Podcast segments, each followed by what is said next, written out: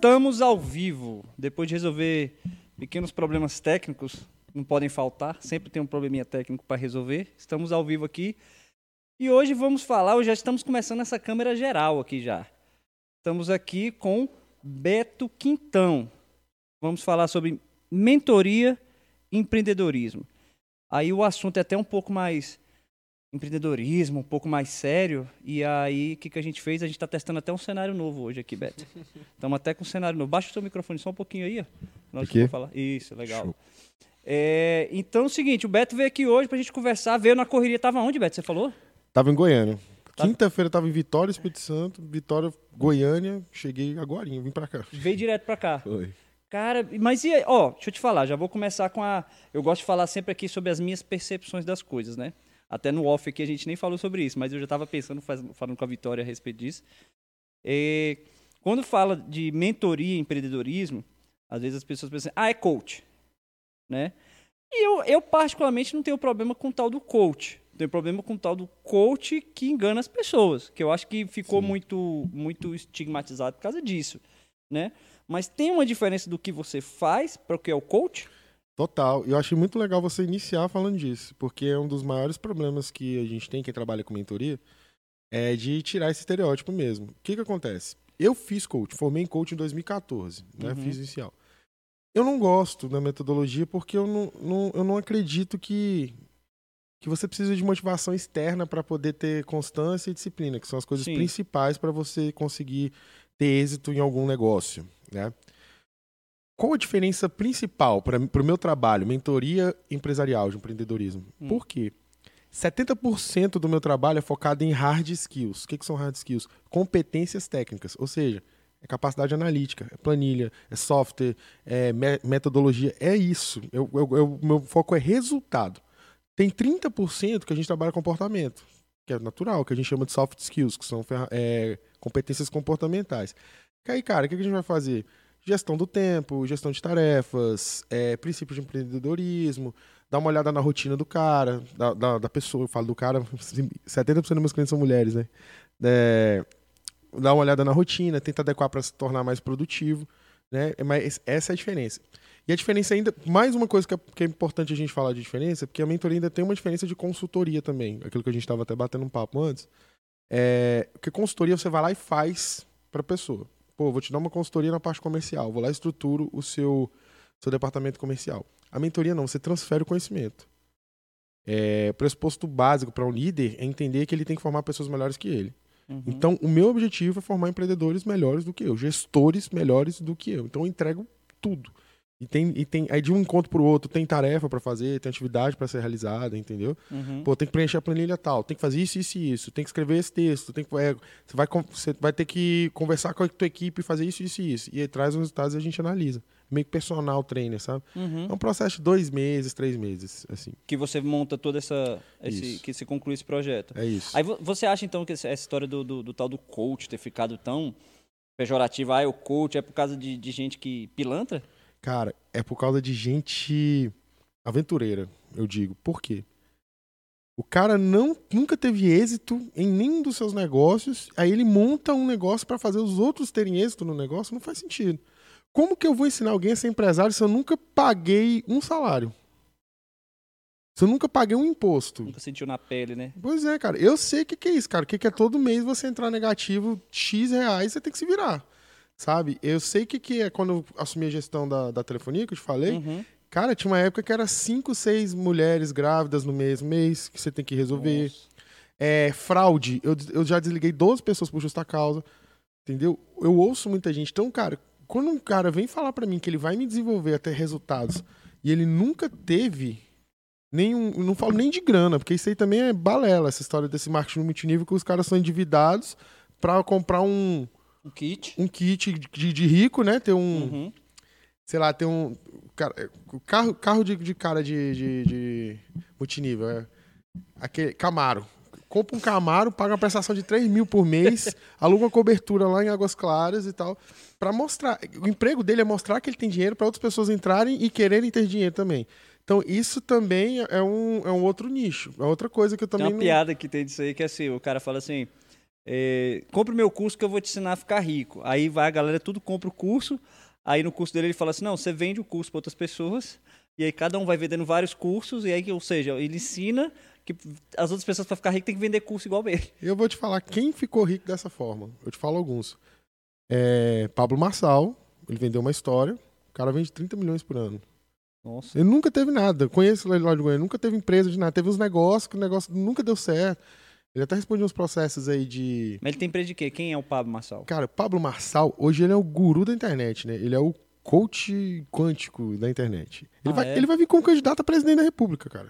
Ah, eu sei quem é. Então. Não é o que tava no. no- no- Que fez todo mundo subir no morro lá? É, lá é no. esse doido mesmo. Entendi. esse- é verdade, O curso é. dele é 3 mil reais. O curso, ele vende 30 milhões por ano. Minha sócia, uma das minhas empresas é a, a Glazer MKT, é, de marketing digital. Minha sócia, a gente é sócio de projetos. Aham. Ela, ela, ela participou da recuperação de venda dele e do Thiago Nigro. Dois caras muito, né? Sim. Cara, ela falou que ele vende 30 milhões no ano, pô. É. Cara, é muita coisa, velho. E ele nunca tem, ele vende uma história. Ele dá um curso que vai destravar sua mente e tal, e usa muito a, a religião, né? Ele é cristão e tal. Ele fala muito bem, ele é muito eloquente e com, cer- com certeza, se ele tem esse tanto de gente, ele tem algum resultado. Não, tem um- né, não é possível, o cara vender 30 milhões e não tem é, gente. eu já ia te perguntar se tinha alguma coisa de enganação que você achava. Cara, eu, eu, não, eu não, eu nunca assisti, eu nunca vi, nunca fiz o curso dele. Eu sigo ele porque, de fato, ele é um fenômeno da internet. Aham. E ele faz as coisas darem certo. Então, cara, ele é uma referência. Eu faço benchmark. Benchmark é você olhar o, o que as pessoas fazem pra você absorver. Uhum. Então eu não consigo julgar o trabalho dele assim. O um que me incomoda é porque ele vende fé. Eu não gosto de quem usa fé pra ganhar dinheiro. Porque aí fica um negócio meio seita, né? É, eu não gosto disso. Eu acho que, se, por exemplo, as cruzadas né, no, no- no- na Idade Média foi por causa do- de, de religião. É, a Segunda Guerra Mundial foi, começou por causa de, de religião, né? Foi por- com o Hitler começou com, com um argumento religioso para regimentar as pessoas. É, muita gente morre. É, por exemplo, homofobia. A maioria dos homofóbicos usam a base religiosa para justificar atitudes homofóbicas Aham. né? Então tudo que você falar assim que Deus mandou, quem vai discutir? Se É meio complicado. Não tem como você vai falar que, pô, Deus mandou, acabou. Tem- Essa história do monte aí que ele levou a galera, eu acho que tem a ver com parte religiosa também. Tem, ele quis desafiar, tipo, os seus limites. Aquilo foi de uma tremenda irresponsabilidade, cara. O, o- imagina o dinheiro público que foi gasto para resgatar aquele povo. Eu vi depois ele dando uma entrevista, ele falou que não foi que eles tiveram que ser resgatados, segundo ele, né? Que não foi que eles tiveram que ser resgatados, mas assim, que por precaução ele pediu uma ajuda para acompanhar ele e tal. Eu falei, é, não sei como é que foi a história, mas se tivesse que ter sido resgatado, eu acho que ele também não falaria. Cara, tem um, tem um depoimento do- dos bombeiros lá, cara. Um oficial. Ele falando, cara, o que esse cara fez, pelo amor de Deus. Irresponsável. Irresponsável, falou, chamou ele de irresponsável. Então ele tá vindo pra presidência pra poder simplesmente aparecer e ter um nome mais.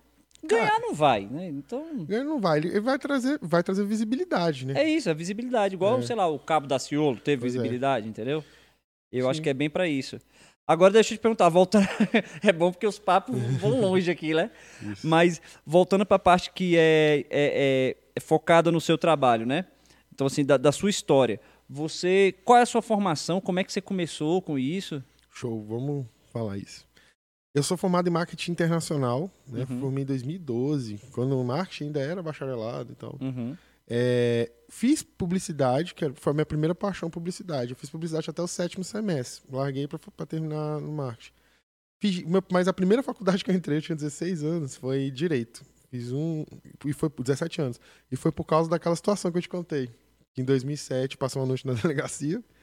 E eu apanhei muito, cara. Eu era menor de idade. Eu apanhei pra caramba, porque eu sempre fui grande. Isso foi em que ano? 2007. 2007. É. É recente.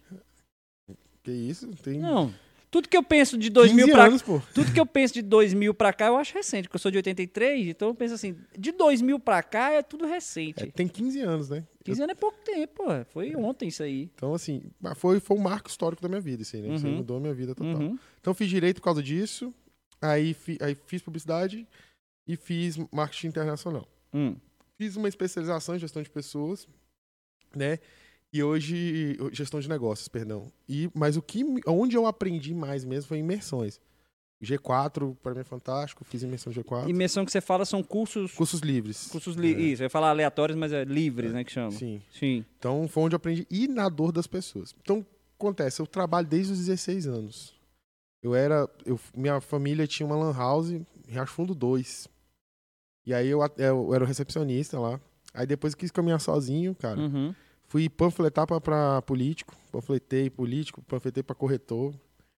Aí depois disso eu. É ralado panfletar, hein, bicho? Nossa. Passar o dia todo embaixo pra ganhar 80 conto. Cara, era terrível. E assim, imagina. O que mais. Hoje eu não tenho problema com isso, não. Mas na época eu era jovem, né? Eu tinha muito problema com o ego.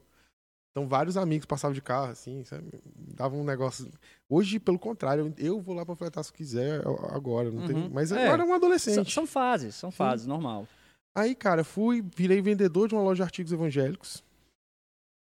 Cara, eu fui o melhor, era o melhor vendedor que tinha. E sua religião? Eu não tenho religião hoje, mas eu fui evangélico durante muitos é, porque eu anos. imaginei que pra trabalhar numa loja assim, você Foi. de repente Era não do- seria católico. Era do pastor lá. Uhum. Então, eu fui muitos anos, eu quase fui pastor. Fiz técnico em teologia, né? não foi formação, fiz um técnico.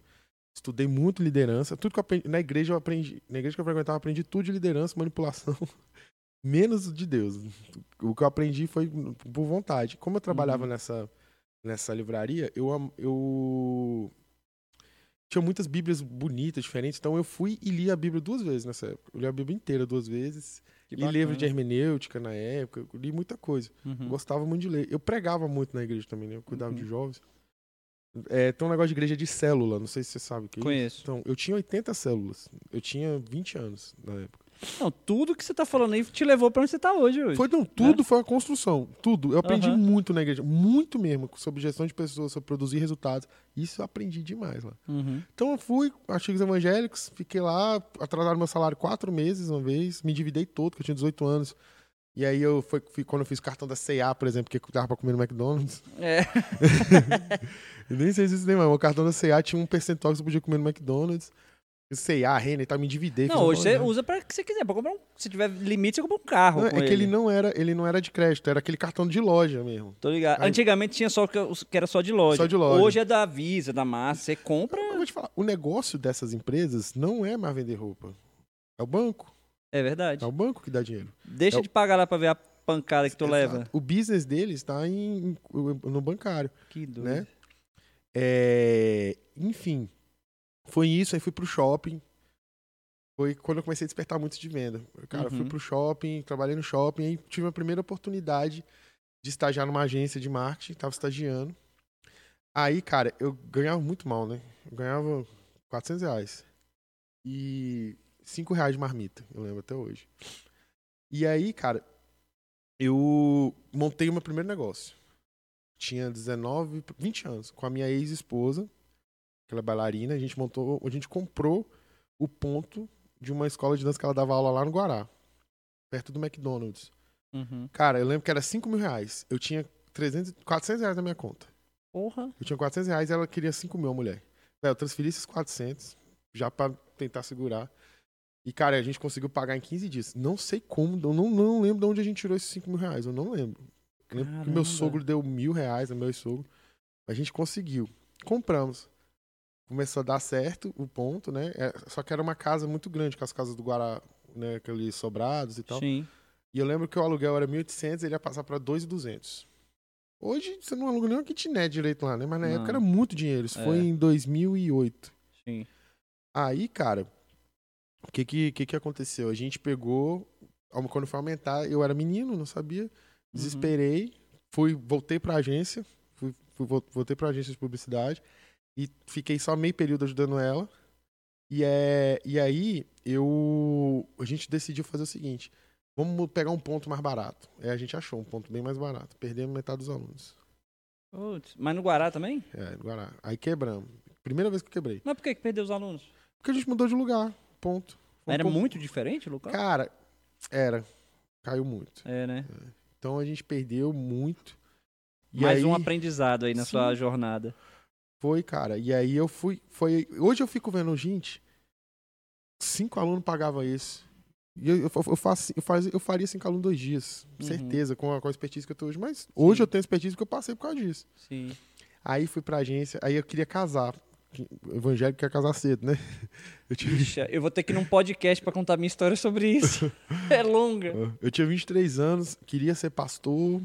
é, e queria tirar aquele peso, né? Do jovem, do- né? Uhum. Do sexual. Sim, né? não. Ixi, sei tudo que você tá falando. É. Aí eu fui, casei. A sorte que eu amava mesmo, né? Uhum. E ela, a gente tava junto desde os 15 anos. Então, mas foi...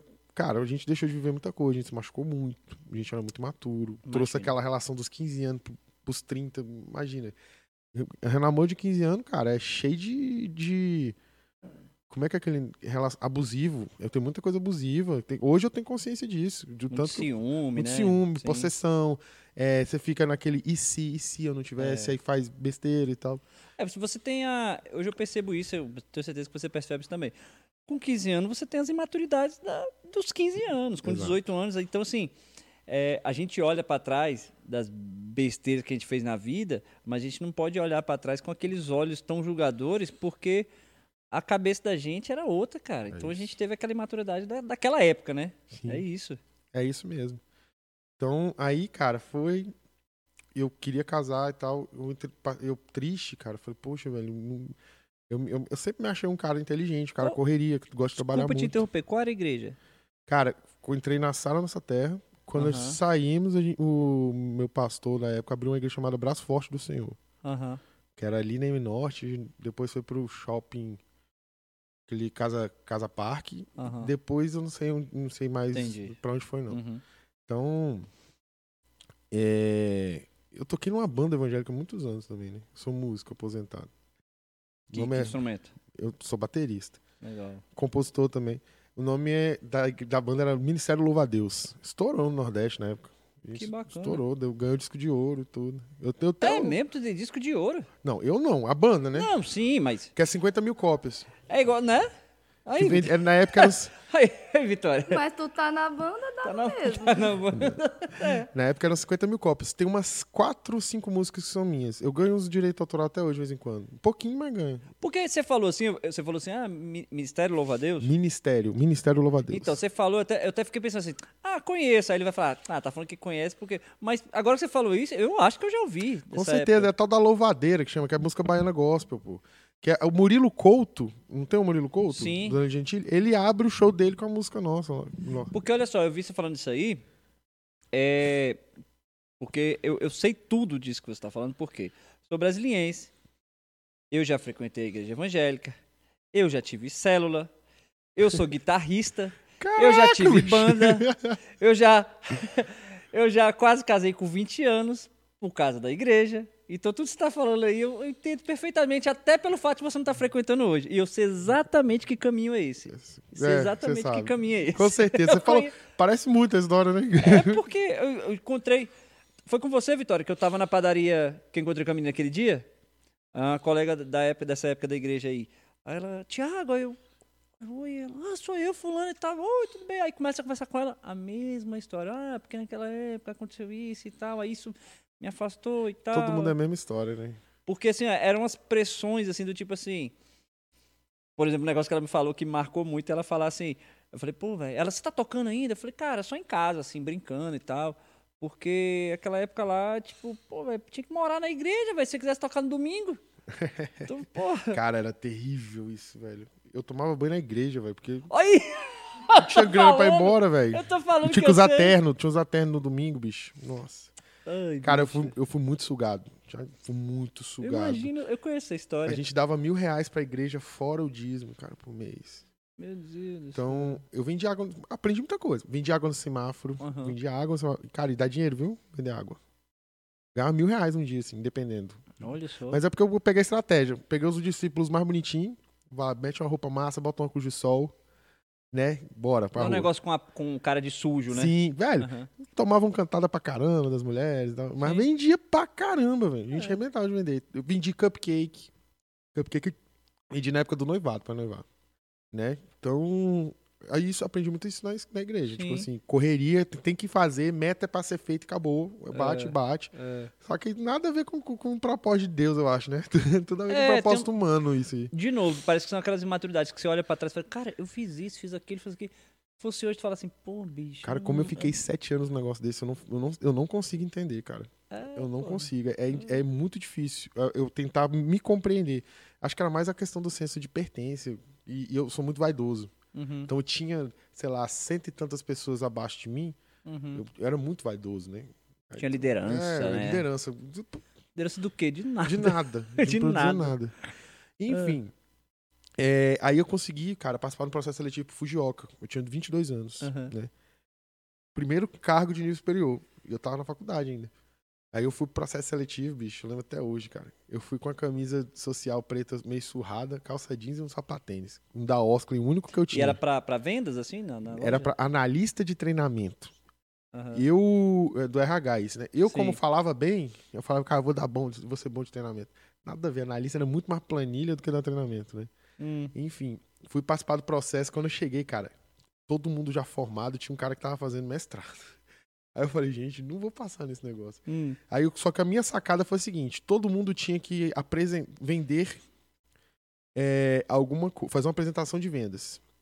Então, cara, é, todo mundo foi lá e falou o passo a passo da venda que todo mundo fala, que é o método Friedman. Né, que é abertura, sondagem, demonstração, dando um treinamentinho, né? Falei, quer saber? Eu vou fazer diferente. Eu criei um curso de vendas. Na- Lá na hora, peguei, enquanto eu estava falando, abri o, o PowerPoint, fui montando. Aí, cara, eu vendi um curso de venda. Vendas extraordinárias. Aí isso, isso, Que isso montou você ali na fazer. hora. Montei na hora e vendi o curso pra eles. Aí, quando acabou, me chamaram, cara, deixa eu conversar com você. Me levaram numa sala. Você sabe que você é mais novo, você sabe que isso, isso, isso aí. E por que, que eu tenho que contratar? Né? Ele foi- falou desse jeito. Falei, justamente por isso, porque eu sou diferente desses caras, tá todo mundo viciado. Falei pra ele desse jeito. Aí ele, é mesmo? Eu falei, eu sei que você vai me contratar. Falei desse jeito pra ele. Igual, passava nem agulha. Doido pelo dinheiro. Fui embora, cara. Me ligaram. Entrei, velho. Faltando dois meses pra casar, cara. Foi. Caramba. E eu lembro o salário até hoje, era 1.814 reais. Nossa, Meu primeiro velho. salário acima de mil reais na minha vida. E eu, Caramba. caramba, 1.814 reais, vale transporte, ticket, é, Tô é, no céu. é atestar, é, é co- coisa, é, plano, plano de saúde. Saúde. Falei, meu Deus, cara, segunda a sexta, que lindo, que isso, feliz. Cara, só que aí eu vi que eu era ambicioso. Eu Uhum. entrei lá, cara, já comecei a surtar um pouco com o trabalho, comecei a ficar meio assim, caraca. Parecia um Mesmice. isso. Aí Aham. apareceu uma oportunidade, eu tava dois meses, para supervisor regional de atendimento, cara. Um cargo que dobraria o salário, dobraria a responsabilidade, já era um cargo estratégico de fato. Bicho, eu falei, quero, quero. Uhum. Fiz o processo e entrei. Com 23 anos, eu fui o, o supervisor regional mais novo da história do Fujioka. Tinha, mais, tinha uns 55 anos na época. E aí foi onde eu aprendi a, a, a venda na ponta mesmo, aprendi de varejo, de verdade. Uhum. Minha escola foi o varejo. Eu fui um dos fundadores da Universidade Corporativa do Fujioka. Né? Eu tenho muito orgulho desse- disso. Então, foi, Mas, e aí você passou e o salário melhorou nessa época? Você pô, dobrou. Nessa época dobrou. Três e pouco, né? É, três e pouco, mais mil de. 900 de, de, de combustível, que eu não gastava É, isso. pra época já foi, era ba- era bastante. Pô, eu gastava 300 no máximo. Aham. Mais alimentação e tal, dava um montante legal. Pra época, era um salário re- relevante, né? Pô, somando tudo dava 5 mil reais, 4 mil e pouco. Sim. Então, assim, pô, isso é 2013. Não, é muito dinheiro. O dólar era 2 por 1, um, cara. Era- É. Então, assim, Eu trabalhava, 2013, você viu, eu trabalhava de corretor essa época. Era, é, eu tava saindo da faixa de corretor e estudando para concurso. E aí, sei lá, apartamento, nos primeiros, eu sempre comparo isso com apartamento, Aham. né? Na Samambaia, você tinha apartamento de dois quartos lá, 150 mil. sim. Quem não. Eu, cara, eu dei mole. Eu tive a oportunidade de comprar, não comprei. Na É. época. Foi assim o finalzinho daquele boom imobiliário, Sim. que aí de- depois deu uma estabilizada. E eu sempre, quando eu vou pra Goiânia, eu passo, a gente volta, volta, passa por ali, pela Samambaia por dentro. Uhum. Cara, aquilo ali tá muito bom, né? tá Cresceu demais. gigantesco lá, tá Tá muito gigantesco. legal. Uhum. Então, cara, eu entrei, fui supervisor regional, velho. Foi aí, só que eu sempre ambicioso. Fiquei dois anos, já comecei a atender cliente por fora e tal. Comecei a dar treinamento por fora, então fui lá e montei a Malcutá, que entrou como em 2015, Uhum. que era como agência de publicidade. Porque durante- quando eu saí do Fujoca, eu fiquei ainda seis meses trabalhando com uns amigos de uma, de uma- de uma agência chamada Red Bus, né, na Uhum. época. Cara, e eu sempre fui um comercial muito caia pra dentro, velho. Uhum. Caía pra dentro mesmo. Eu consegui. A gente, não tem o Léo Santana, o cantor Léo Santana? Sim. E a gente que fez a logomarca dele da carreira solo. A gente que conseguiu. Não ganha um real, que eles não pagam, né? Artista não paga essas coisas. É, os travessos, os 20 anos, DVD, a gente que fez a campanha. É, a gente fez o César Menor de Fabiano no lançamento daquela música Ciumenta. Não, aquela não era eu, não era eu, Sim. confundi, a gente fez. um- Eu não ganhava dinheiro. Gabriel Diniz, que, faleceu, Sim. uma vez eu fui com ele no telefone, porque o Léo Santana divulgou a gente. Uhum. Aí ele foi e ligou pra gente. Aí eu atendi, era ele. Cara, eu lembro até hoje que ele tinha feito um, o primeiro DVD dele no Beach Park. Ele era novinho, foi 2015. Né? A gente entrou muito nesse negócio de. de, de- Eu tinha o WhatsApp do Léo Santana até uns 4 anos atrás. Aham. Não tinha. Mas já mudou. Aí, cara, só que Você cobrou ele, ele mudou de zap. a gente não ganhava dinheiro, velho. Não ganhava dinheiro. Não ganhava. Só os donos ganhavam. E eu, eu comecei a vendendo pra cá, eu não ganhava. Eu falei, bicho, sai não, fora, né? eu vou montar a minha. É. Aí montei a minha, deu certo.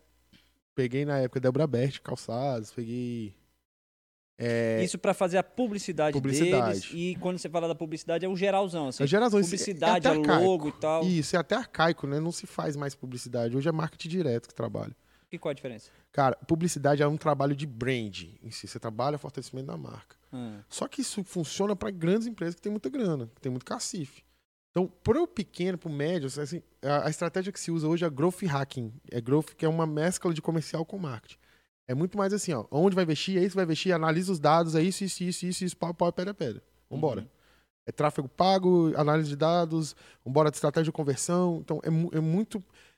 A, a publicidade se tornou uma venda, que na verdade, é, tem uma coisa que até que os empreendedores estiverem me assistindo, pessoas acham que marketing é marketing digital. Marketing digital é uma ferramenta de marketing. Marketing significa ação de vender. É derivado da palavra marketing. uhum. A palavra market é mercado. Então, marketing seria alguma coisa de mercando, vendendo, né? Sim. Então, É ação, né? é ação. Então, Sim. tudo que vende é marketing. Então, assim, o marketing, ele tem um caráter chamado sensorial. A- Como você... Qual a cor da minha camiseta? Preta. Como é que você sabe? Pela percepção que eu tenho de que eu aprendi desde criança. Você tá enxergando, né? É. O cheiro forte daquele negócio. Que... É, os óleos essenciais aí do. Esqueci o nome do menino. Ó, tô agora. sentindo soltar tudo aqui. Do Alex. Ó, propaganda de graça. Eu usei um pouquinho aqui, eu tô sentindo soltar aqui. Eu tava meio. Já fez a propaganda do óleo essencial. É. Marca essa parte aí, Vitória, pra gente depois marcar o. falar pro Alex aí que. O rapaz chegou aqui, não, eu tô com garganta, nariz. Eu falei, cara, tem um negócio no óleo aqui do Alex que eu nem uso tanto aqui, não. Cheira que. Tá aqui, chega, liberou aqui Sim, as soltou. vias aéreas todas. Bota aqui pra marcar o Alex aí depois. Então, o, o marketing, ele tem um papel de tocar os cinco sentidos do ser humano. Porque o ser, os sentidos são como o se comunica, como o ser humano se comunica com o mundo externo. Quais são os cinco sentidos aí? Visão, olfato, paladar, audição e o tato. E vocês trabalham com tudo isso. O né? marketing tem que trabalhar com tudo isso. Por isso que você entra numa loja, por exemplo, uma Osklin, uma em Martin, ela tem cheiro. A, a, pra mim, a que é muito marcante, que eu vou muito ali, é um shopping que minha esposa gosta, que é o Park Shop, é a Shoulders. Sim. Meu ah, amigo. eu adoro aquele, aquele, aquele cheiro, cara. Você sai daquela escada rolante ali, você, nem tá olhando pra loja, aí você fala, a loja é aqui. É tipo cravo canela, né? Um negócio eu assim. não sei. É, são duas lojas que pra mim é mais, são marcantes, é a Shoulders e a Farm. Farm. A Farm são eu duas gosto que muito tem um cheiro. as duas têm um cheiro que é muito marcante. Muito. A em Martin ficou muito famoso, que é aquele cheiro do bambu, né? Sim, que também. todo mundo usa. Muito legal. Eu gosto muito do cheiro da Farm. O da Oscar também é muito legal. É bem, eu gosto, até porque eu sou cliente lá. Agora, é, é, a gente vai e volta nos assuntos aqui. Claro. que você tá falando aí eu não esquecer. Pra que que serve esse negócio do cheiro? Porque eu acho legal, mas eu não sei pra quê. Por por isso que eu te falo, o marketing ele é sensorial. Hum. Então, quando você consegue marcar. você- se você pensar num perfume que você gosta, você vai lembrar de momentos com esse perfume. Tem perfume que lembra da lembrança de mulheres, por exemplo. Eu algumas mulheres, minha ex-esposa tem, um- tem um cheiro peculiar, Uhum. que eu lembro, é, algumas pessoas que eu me relacionei. Cheiro de comida, tudo isso marca, são, gera memórias. Mas isso na, assim, na loja lá, eu chego assim e, dá aquele cheiro na loja Você acabou, pra de falar, você acabou de falar três marcas que você lembra por causa do cheiro, cara. Acabou de me falar. Então é pra fixar essa marca na É, minha cabeça exato. mesmo. é isso. Não é do tipo assim, ah, eu vou... Como é que eu posso dizer? Ah, eu vou naquela loja por causa disso. Não, mas Não, é o fixar da é marca. fixar. É o trabalho Ah. de brand que a gente chama, branding, que é fortalecimento de marca. Uhum. Ele existem, ó, as campanhas de marketing que existem. Existem as campanhas para venda e as campanhas para brand. Uhum. Brand é para te fortalecer. Às vezes você nem ganha dinheiro com ela, mas você ganha é, espaço e visibilidade. Né? Por isso que empresas patrocinam eventos para ela aparecer, para ela mostrar o que está fazendo. Geralmente, ó, são três coisas que toda marca precisa fazer hoje para se estabelecer. Até quem estiver me assistindo, se quiser montar um negócio, essas três características são importantes, tá? A primeira é sustentabilidade. E tem que, você tem que trabalhar, lógico, o lado do, do meio ambiente e tal, tudo isso. E também, é, também o seu negócio ser sustentável. Ele tem que se pagar, ele tem que ter é, previsibilidade, você tem que pensar ele daqui cinco anos. Uhum. Porque uma coisa que muita gente não fez. Quantos. Fala para mim, quantas barbearias você viu abrindo? Barbearia, hamburgueria, cerve é, cerveja especial e bolo no pote. Cerveja especial e, bar... e hamburgueria é, é Foi milhares. Muitas. Então, eu tô... pensei em abrir uma hamburgueria. E a maioria quebrou. Grande é. parte. Por quê? Foi na onda, na leva. Não é. pensa a longo prazo, cara. Tem que pensar, esse negócio é sustentável? Tem uma característica própria, né? Pô, porque hambúrguer por hambúrguer, não, você tem que ter alguma coisa diferente, cara, uhum. né? Então isso. Aí segunda coisa, inclusão e diversidade. Isso é importantíssimo, cara, sabe? É, eu tava vendo o Thales Gomes, o Thales Gomes é um dos meus mentores. O cara, ele, é o, ele hoje é CEO da, da Singu e ele foi founder, né? Foi fundador da EasyTax, foi onde ele teve visibilidade. A EasyTax uhum. é brasileira e foi para 40 e tantos países. Ela é uma pré-Uber, né? Uhum. Então, cara, e ele fala uma coisa que eu achei muito legal. Ele é um cara bem de direita, radicalzão, uhum. sabe? E eu sou meio simpatizante de centro-esquerda. Uhum. Eu, tenho, eu tenho ideias liberais, mas eu ainda acredito que tem que ter assistencialismo, que tem algumas coisas. O Brasil precisa de um Estado um pouco forte. Eu penso assim. Uhum. Mas ele. E ele é totalmente oposto de mim. E ele falou uma coisa que eu nunca esqueci. Ele falou, pra, falou bem assim: que metade da equipe dele é Lula livre e metade da equipe é Bolsonaro. Aí por quê? Porque a inovação vem da, vem da diversidade, pô. Você entender pensamentos diferentes. É aí que vem inovação. É daí que vem inovação. Eu achei muito interessante, isso achei bem legal. Então, diversidade, além de você, cara, pô, ajudar socialmente as pessoas, porque você está trazendo inclusão, as pessoas estão sentindo a vontade de consumir seu produto ou de trabalhar com você, independente se ela é gorda, magra, gay, é, preto, branco, né? Independente disso. E além disso, também essa questão da inovação, de ter mentes diferentes, cara, e trazer inovação, isso é muito importante. A, a, forma com que essa, essa galera vê o mundo, eu, eu sempre falo assim, eu falo muito isso pra Vitória, que é o seguinte, o óbvio muitas vezes precisa ser dito.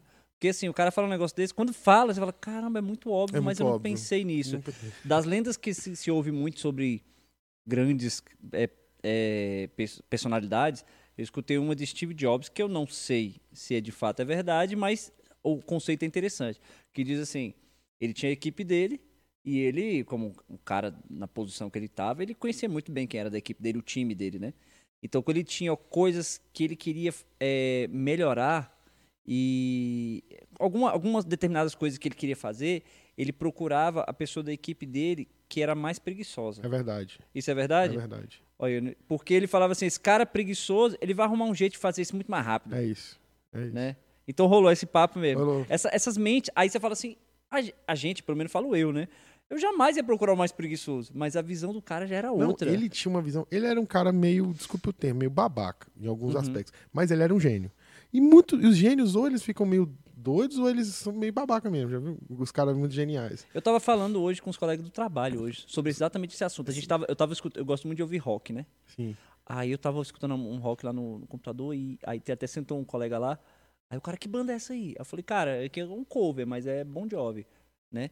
Aí ele, caraca, esse som, essa guitarra. Ele, aí, aí eu, falando sobre isso, eu falei, cara, eu fico ouvindo essas músicas aí, 70, 80, 60, né? Dos anos 60, 70, 80. Aí eu ficava comentando muito com, com o pai da Vitória, né? Meu tio.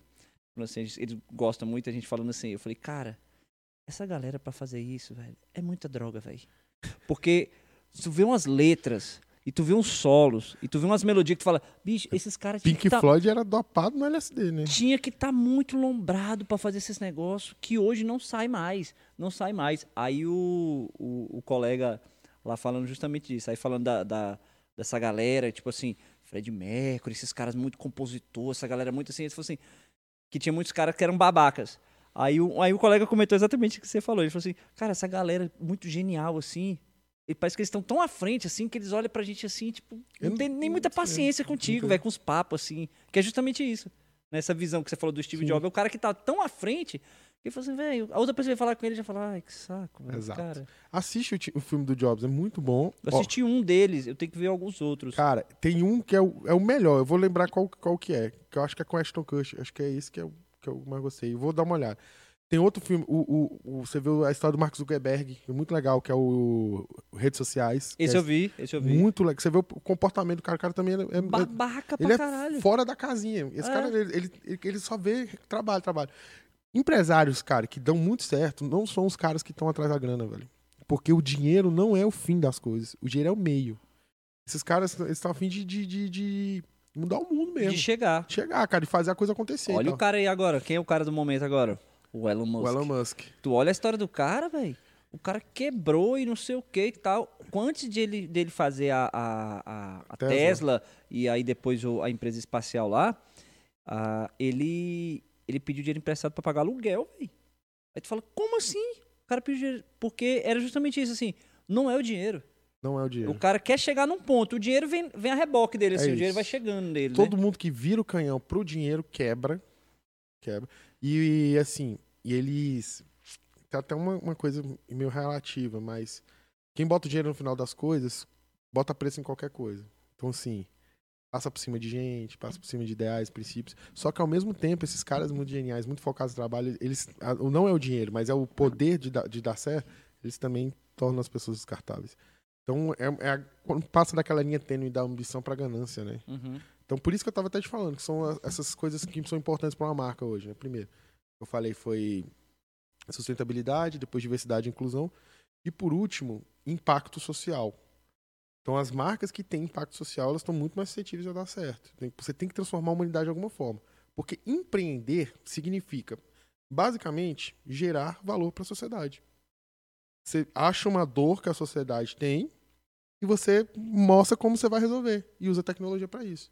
Ah, Beto, tecnologia você já pensa em computador? Não, uma caneta esferográfica é tecnologia. É. Né? Então, você facilita a vida das pessoas, por exemplo. Cara, iFood é genial a ideia do iFood, né? Tudo do caralho. Pois é, e não é sustentável, tá? Só fecha no vermelho. Ah, não é? ganha dinheiro. Eles não ganham E dinheiro. ganha dinheiro com quem, então? Cara, IPO, ação, ação aberta, né? E tem, eles têm muitas ações e tal. tem- Aham. então ganham dinheiro com isso, né? E tem muito investidor. Mas a operação fecha negativo. Diz que o YouTube também fechava negativo, É, muita não, coisa. fechava, só que hoje ele fatura. O que ele faturava em um ano no início, ele fatura em uma semana. Mas eu vi até uma coisa recente, não sei se era o YouTube ou era na Facebook, posso estar falando besteira. Mas alguma coisa dessas coisas grandes assim que fechavam negativo. Só que os outros negócios paralelos. Sim, a Uber chegava. fecha negativo. Uhum. A Uber fecha negativo. A Uber fecha. O Nubank, primeiro ano que, que fechou no positivo foi, foi o 2021, que fechou positivo 75 milhões. Só que fechava negativo um bi. Então, assim. Só que aí, cara, tem muito dinheiro, muito, muita gente ali. Então, Aham. é, o ciclo rola. É porque as pessoas não entendem que o que faz uma empresa ser valiosa não é o lucro, não é o equity. O que é, que é o lucro? É o que você lucra por mês, até porque demora muito tempo pra você lucrar alguma coisa. Eu tô falando de, de tornar a empresa valiosa, né? Aham. Não é o lucro, não é o equity. O que é, que é equity? É patrimônio. Porque patrimônio é, cara, patrimônio é subjetivo Uhum. né? Vold vale muito, mas não vale e tal, patrimônio por patrimônio, né? E quando a gente fala de patrimônio, não é só o físico, é o virtual também, ações e tal. O que faz uma empresa ser valiosa é o valuation, que é a capacidade de valorização dela com os anos. Por isso que tem muito, muita startup que é vendida por milhões, assim, com dois meses, três meses de, de, de funcionando, né? Que o investidor consegue enxergar alguma coisa nela Exato. pro futuro. Isso vai cair. Isso tem um tempo, tem um tempo para isso, porque já tem tá saturado, tem startup demais, então assim as pessoas estão come, vão, vão começar a não investir já mais só na ideia, vai querer cons- coisas consolidadas, vão começar Testado, a, né? testado. Daqui um Sim. dia vai acontecer isso, né? É uma Uhum. tendência reversa. Então eu vou te- tem um case, tem um case de, de, de impacto social muito, pode falar a palavra? Pode, oxe. Muito foda Oxe. que é o, o, case da Chili Beans, cara. O Kaito, Kaito Maia, ele é um, um gênio. Isso é muito doido. Ele é Caio, muito mas doido. gosto muito Ali dele. manja de varejo que eu vou te falar, cara. Ali é muito doido. Ele, e ele, dentro da pandemia, 80% das lojas deles é em shopping, são em shopping. É, Cara, imagina o impacto que, que eles não tiveram, né? sim. Então, o que que acontece? Quando teve a pandemia, eles primeiro desesperaram. Eu tava vendo um podcast dele com o Thales Gomes, o Papo de Gestão.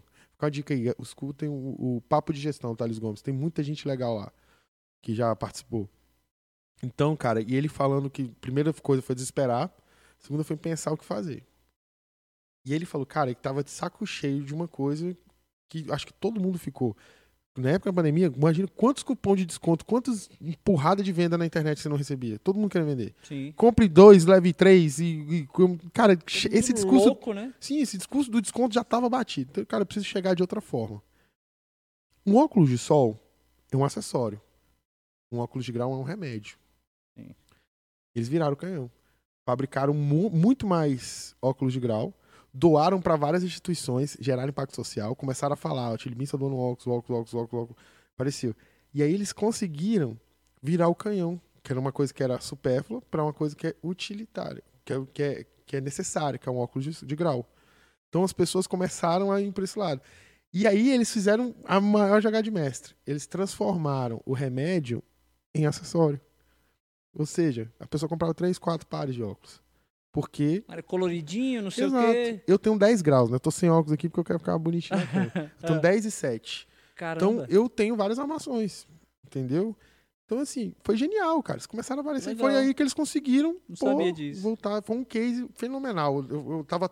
Eu escuto podcast correndo, malhando, Aham. às vezes quando eu vou pra uma viagem longa. Eu tava correndo, eu, caraca, parei. Bicho, genial, velho. Que ideia. Que ele poderia, sei lá, ter forçado a barra, feito. Que aí o cara surta. Uma dessa ele queima a marca dele, né? Pô, bota preço lá 100 reais os É, óculos. aí- E, e pra voltar depois? É. E o óculos dele já tem um preço já mais acessível, né? Sim, Então, já é acessível, né? aham, São óculos de qualidade com preço que, que é acessível. Sim. Então, foi uma grande sacada. Outra sacada foi dos relógios dele, que acho fantástico. Que quem compra um óculos compra um relógio. Então É. ele cresceu no mercado, começou a fabricar e cresceu no mercado com, com um relógio. E ele começou, sabe como? Outro case dele que eu acho fantástico. Ele começou, cara, é, trazendo muamba de, de Miami, né? Uhum. Isso há uns, sei lá, 30 anos, 20 e tantos anos atrás. Fazia muamba de Miami, vendia, vendia, vendia. Falou, cara, quer saber? Vou pegar uma importação grande. Ele conseguiu, pegou um, um, um container, cara, pra vender pra um cara. Então ele vendia commodity.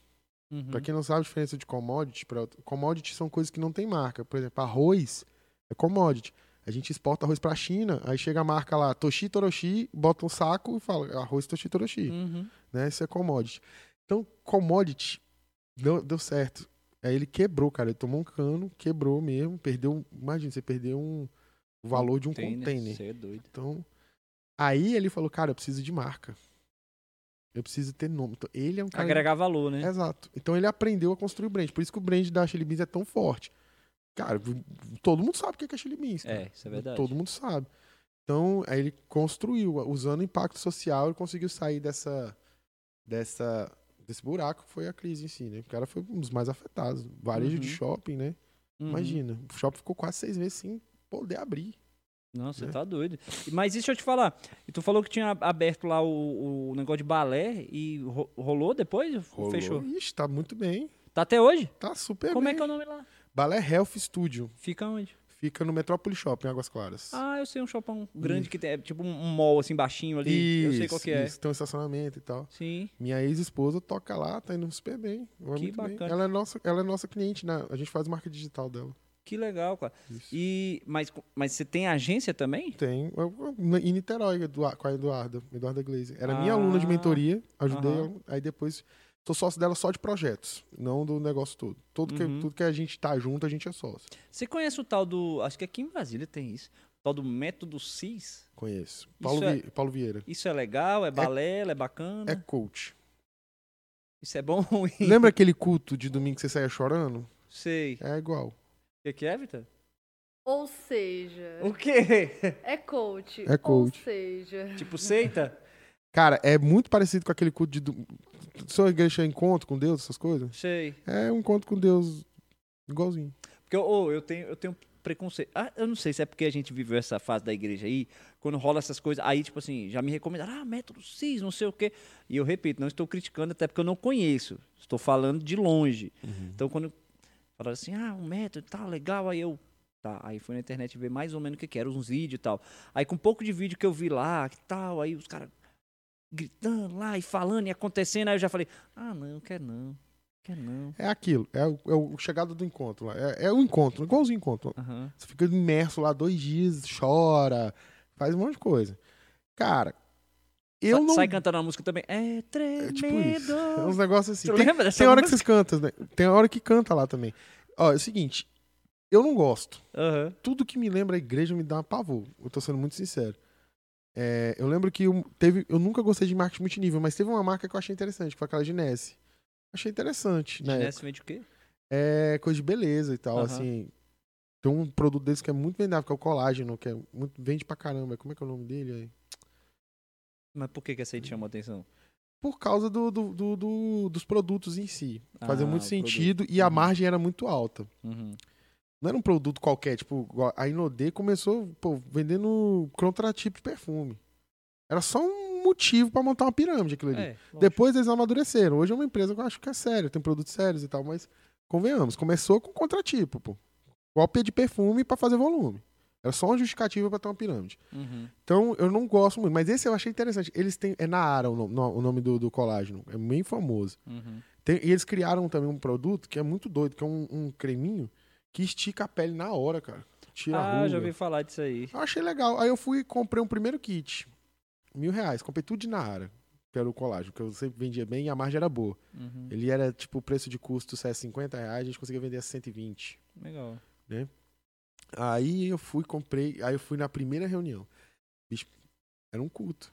Primeiro É. que era obrigado a estar toda terça-feira. É. Aí vinha o povo, ficava dando testemunho. E no final você tinha que sair pra lanchar com a tua equipe. Eu falei, bicho, é igreja. A célula Eu da falei, igreja. nossa, eu tive pavor no primeiro dia. Mas engraçado, tem essa relação mesmo, né, cara? Ca- Ué, mas o método das igrejas. tudo que ele tá falando aqui, por exemplo, eu já mexi com a Herbalife lá atrás. ah, é a mesma coisa, pô. É isso. Aí eu fui numa reunião lá em. Acho que foi em Fortaleza. Cara, até a hora do. O, o, o, o chefe, porque tem o chefão, que é o líder lá da região, né? Quando o cara entrou, pareceu, sei lá, o David Copperfield chegando. É isso Tipo, mesmo. fumaça e abre o painel. É, vai lá. E foi aquela coisa, eu falei, meu Deus. Tanto é que eu fui corretor depois. Aí o cara falou, ah, eu quero saber de um apartamento. Ele falou, não, vamos lá em Itaguatinga. Bicho, esse dia eu fiquei com raiva. Vamos lá em Itaguatinga. Fui lá. Não, porque eu vou fazer uma reunião lá e depois eu vejo com você. Aí sentei lá, né? Aí foi até que minha esposa, não, vamos lá rapidinho que eu tenho que mostrar um apartamento pra um cara, uns negócios, levei. Aí sentei lá com ela. Aí começou, Telex Free. Aí eu Nossa. falei, ai, meu Deus. Aí eu já vacinado, né, velho? Aí eu falei, ai, velho. E eu precisando vender o apartamento e tal. Aí chegou no final, cara. E aí, gostou? Aí eu falei, não, pô, legal, interessante aí. Mas vamos ver aqui o negócio do apartamento. Ele, não, mas e aí, você não quer participar? Eu falei, pô, cara, eu vim aqui pra. No final das coisas, o cara não queria saber de apartamento nenhum. Ele queria encher a sala. Aí ele achou meu telefone na internet vendendo apartamento, me chamou pra ir lá, eu fui. Ô, raiva que eu fiquei, Nossa, velho. eu passei por uma coisa parecida. Inclusive, você, Maroni. Se você estiver vendo isso aí, eu acho que ele não tá vendo, não. Como é que é o nome dele? Maroni. E os primeiros nomes? É Maroni mesmo. É Maroni? É Maroni. Nossa, é porque eu. Cara- ah, não, o que eu conheci é outro nome. É quase esse. Cara, Fa- que- Faltava eu conhecer esse cara. Que raiva que me deu. Ele foi o meu- um dos meus melhores amigos na oitava série. Sabe? Um dos melhores amigos. Um tempão sem ver ele. Eu Hum. fiz a oitava série em 2004, na 113 Sul. Aí, cara, a gente é amigão e tal. Aí, tipo, 2008, 2010, por aí, não lembro. Ele foi, cara, vamos nos encontrar, velho. Saudade. Pô, que massa, que felizão. Oi, sumido. Vamos, na- é, vamos na pizzaria tal, lá no, no- na, na, na Asa Sul. Aí, cara, e pelo que ele falou, velho, eu ia ter que pagar só bebida ainda. Eu falei, pô, que legal, vamos lá. Top. Aí eu, pô, massa. Vamos lá, né? Aí, de qualquer forma, eu ia pagar de qualquer jeito. Uhum. Pizzaria, fui. Cara, chegou lá, o cliente que o cara tava com saudade de mim era reunião da- de uma marca. Esqueci o nome da marca. É uma que é de produto de limpeza, velho. Velho, eu falei, não acredito, bicho. Era com essa reunião de, de marketing multinível também. É, Aí tu fala, Nossa, fiquei muito "Puta, decepcionado, velho. Fiquei velho." mal. Fiquei mal, cara. Falei, cara, eu tava com saudade do cara, o cara me faz essa, velho. Aí é sacanagem. Nossa, aí é sacanagem. Muito, muito mesmo. Então, foi isso. Eu perdi até o fio da meada. Não, é porque eu falei do, fui do método CIS, que aí vai pra esse Ah, negócio tá. da, da, da onda, porque é, é, é ver o que, que isso tem a ver com a parte de mentoria. Não, nada a ver. Nada a então. ver. Eu, mas eu conheço gente que foi pro Metsis e falou que mudou a vida dele. Uma coisa, uma- É, eu acho até o seguinte: ah, se foi bom, foi benéfico, ah, vai lá, é mete porque eu não, eu vai não gosto. Me lembrou a igreja me dá repulsa. É, eu... E eu te entendo perfeitamente. eu te entendo perfeitamente como é que é isso. Eu não sei se você tem a, a visão que eu tenho hoje disso, mas, tipo assim, eu continuo sendo um cara cristão. E só que as pessoas falam assim, ah, você é evangélico? Eu falo, cara, eu sou cristão. Porque eu procuro, né, com todos os erros e defeitos que todo ser humano tem, procuro seguir os ensinamentos de Jesus. Sim. distante de todos os dogmas que eu, eu não encontro na Bíblia, só encontro na igreja. Então eu, eu quero ficar distante desses dogmas que tem lá e quero olhar para a figura de Jesus, que é a honestidade, a caridade, ser uma boa É pessoa. isso. ser o que- é isso. eu isso. quero ir nesse rumo aqui. E tem dado certo. Esse é o Jesus, pô. Esse dado Jesus. Jesus, eu acho que hoje crucificaria ele de novo. Com certeza. Eu gosto, eu sou apaixonado por Jesus. Mas não Jesus, não a divindade de Jesus. Eu sou apaixonado pelo homem Jesus. Ele é o cara, eu que sou empreendedor, eu que sou líder, ele é o maior de todos. É indiscutível, sabe? E, e você vê que ninguém, que Jesus não escreveu nada. As pessoas escreveram porque admiravam ele, cara. Olhava ele e falava, bicho, eu vou escrever sobre esse cara. Uhum. Entendeu? E Jesus é o cara, velho, que sentava com um prostituto e publicano. Prostituto e publicano ficou com- no restaurante, na igreja? Não, pô, ele sentava no bar com essa galera. Sabe? E é onde o pessoal tava, né? Exato. E assim, e tem uma coisa, você não vê na, falar nada de Jesus dos 12 aos 30 anos. A Bíblia não fala nada. Fala dos Uhum. 12, que conta aquela história de que de quando ele sumiu e quando foram achar ele estava na sinagoga, pregando Uhum. com 12 anos. E depois, com 30, ele começa a jornada dele no deserto, que é aqueles 40 dias no deserto e tal, que eu acho que é uma, é uma metáfora, até eu acho. Pensamento meu, né? Uhum. Então, ele começa o ministério ali. Entre os 12 e os 30, Jesus foi um homem normal. Porque se a Bíblia diz que ele sofreu todas as nossas dores, ele tem que ter sofrido de amor. Ele tem que ter saber que, cara, a pior dor do mundo é a dor de amor. Eu sei porque eu me separei. E eu separei Uhum. porque eu queria, e detalhe, sabendo que eu não, já não via ela como, não havia como uma esposa, mas a dor de romper um laço, de romper o futuro. Pô, sonhava em ser pai, Uhum. com ela e tal. Então eu sei. Então, se o, como é que o homem vai entender na minha dor se ele não sofreu essa dor? Jesus sofreu, Jesus foi um ser humano como qualquer outro. Entendeu? Só que é, a ressurreição, ninguém viu a ressurreição. Foi nem cinco pessoas que viram. Né? A Bíblia fala. Então, tudo isso foram, foram coisas. Isso é a base do fortalecimento do cristianismo, né? Da religião cristã. Uhum. Porque, na verdade, o que, o, o que é mais forte de Jesus não é a religião, não é o dogma, porque Jesus nem pregava religião nem dogma. É o ideal, cara. O ideal dele é tão forte que dividiu o tempo, antes de Cristo, depois de Cristo. É, tipo assim, perpetuou o Império Romano. É, pô, o Império Romano caiu, caiu, mas é perpétuo. Você que sabe, você que tá, é, conhece segurança pública, você sabe que modus operandi, habeas corpus, tudo isso vem do latim. Tudo. A nossa língua, nossa língua, o português, é derivado do latim. A nossa arquitetura tem muito do, Nosso do, do direito romano. vem muito do romano. O nosso direito é quase todo romano. É. Eu lembro quando eu fiz direito, tinha uma matéria só de direito romano, Uhum. né? Então, perpetuou. É indiscutível. E, cara, você vê Jesus. É, qual? Maria Madalena, prostituta, ele vai lá e não deixa apedrejar. Você vai, é, você vai ver quando ele senta no tanque da Samaria, é, de Samaria e conversa com a mulher, que tem aquela que ela fala, né? Se você soubesse que a gente pede água. Uhum. Cara, aquela mulher, ela, se você for ver o histórico, ela buscava água meio-dia. Meio-dia no, no Oriente Médio, meu Você amigo. é doido. Então ela ia porque as outras mulheres não estavam, ela tinha vergonha, porque ela era desquitada, tinha tido casos com outros homens e tal, que Jesus pergunta, cadê seu marido e tal. Uhum. Jesus conversava com essa galera. Sabe? Jesus- você acha mesmo que era suco de uva no, no casamento? Lógico que não. Não, por que você acha que um casamento acaba porque acabou o suco? Ah, É, tava não. todo mundo grog, pô. Então, assim, é, esse é o Jesus, cara, que as pessoas ficam tentando deixar divino uma coisa que não era pra ser. Que na verdade a gente tinha que amar a humanidade de Jesus, que é um cara que conseguiu ser sensacional sendo humano como você. Uhum. Entendeu? É aí que tá. Jesus não chegava no. Você pode olhar, isso é bíblico. Jesus não chegava lá e falava, vim pregar o evangelho. Ou eu vim pregar a lei. Não, ele falava, vim trazer boas novas. Ou seja, era um, era um conceito de vida que ia transformar as pessoas em seres humanos melhores. Uhum. Jesus não tinha, a Bíblia diz que Jesus não tinha onde ele repousar. Tanto que quem começou as igrejas foi no livro de Atos, que é o primeiro livro feito, de- é, primeiro livro da Bíblia depois dos quatro evangelhos, né? Mateus, Marcos, Lucas e João. Você vê o livro de Atos, que aí quem começa a farra são os apóstolos. Começa a fazer culto show, pedir oferta cara. Né? Que tem a história de Ananias e Safira, que eles dão só metade e aí caem fulminados no, no, no, no altar. É uns trem assim. Uhum. E eles começam a fazer show. E aí, pô, falava que a, a, a sombra de Pedro curava as pessoas. Trem assim. é, Você vê que nessa época foi, é foi eles que começaram esse- essas igrejas neopentecostal que tem hoje assim, é mais ou menos baseado nisso. Uhum. Entendeu? Então, cara, é, Jesus mesmo, Jesus não montou templo. Jesus, cara, Jesus falou pro. Falou bem assim, é mais fácil um, é, um, um, uma linha passar por um, um camelo passar por uma agulha do que um rico entrar no céu, cara. Jesus falava umas coisas duras, Uhum, uhum. assim.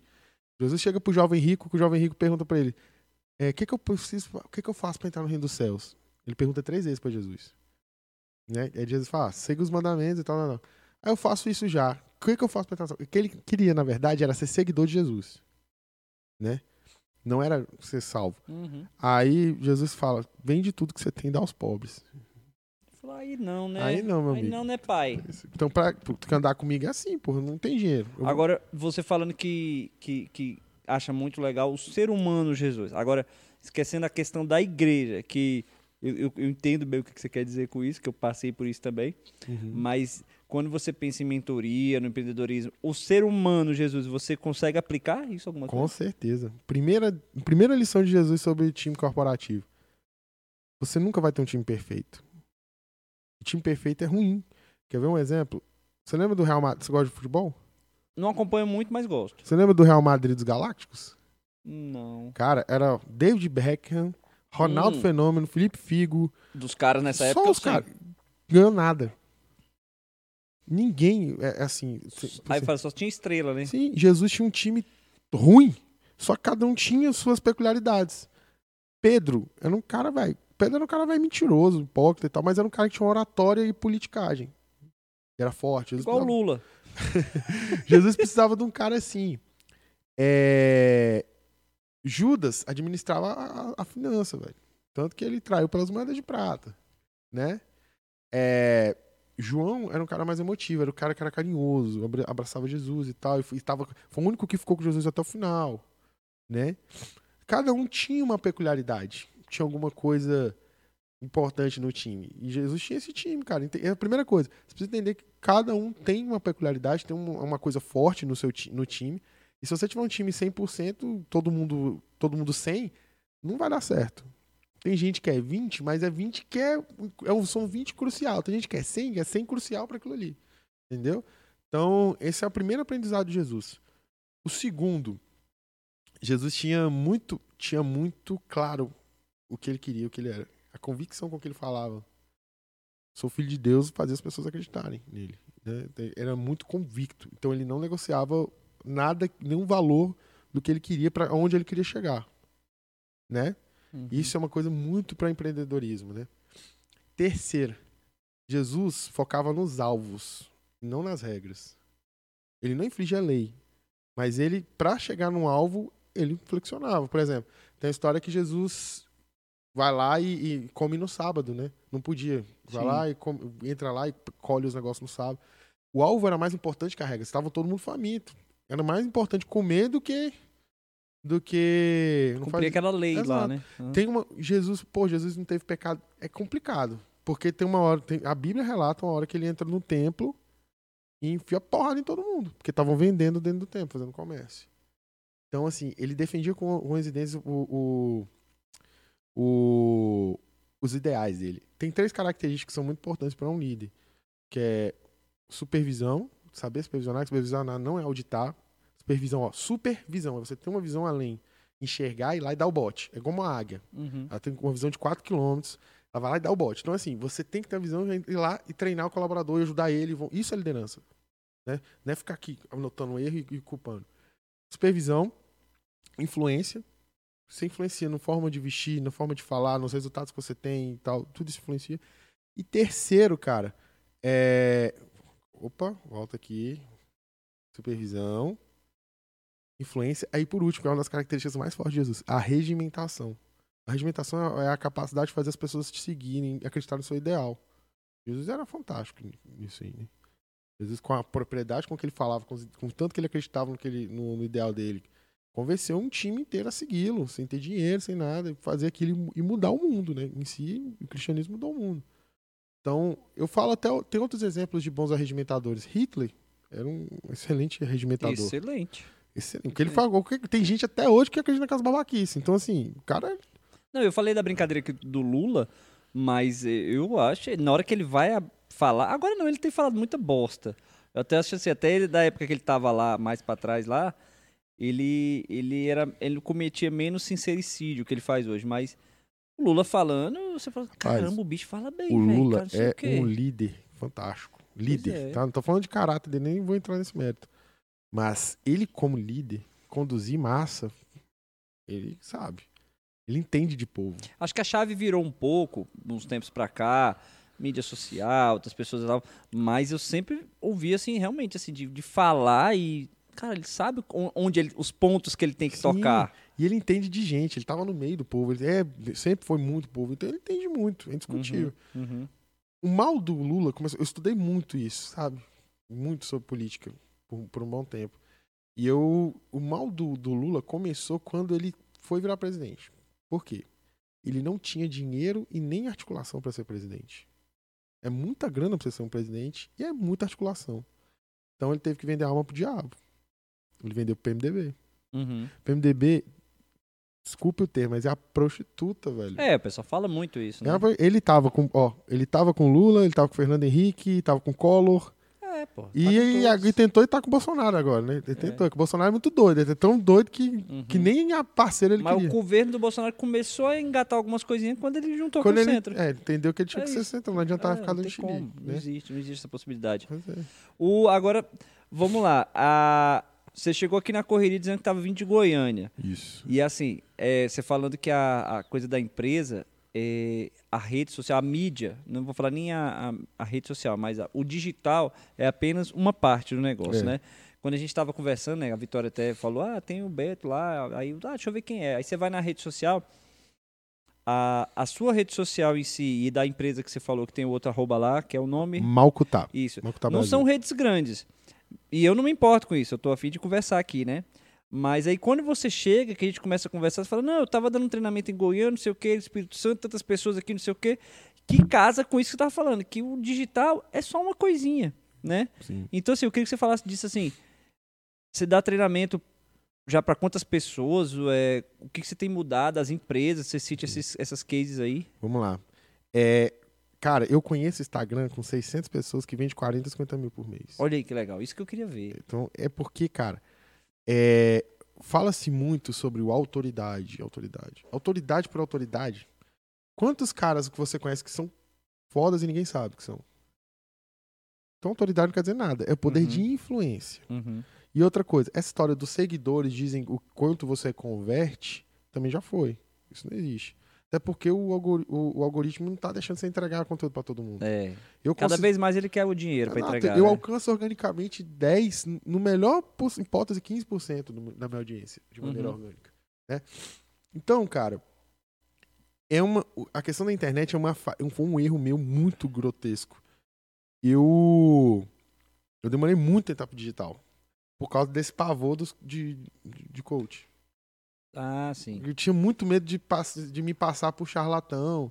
Ou de parecer que era mais um cara que vende curso de internet. Eu não tinha saco pra isso, sabe? Eu falava, Só que aí eu comecei a ver, cara, que não tem como. Você tem que ir que cada tá vez lá. mais. Você tem que estar lá. E você tem que ir pro, e, na verdade, se preparar pra Web3, que é a terceira geração da internet, que é o É. metaverso e tal. A tecnologia ela não tem marcha ré. Exato. É igual assim, ah, o.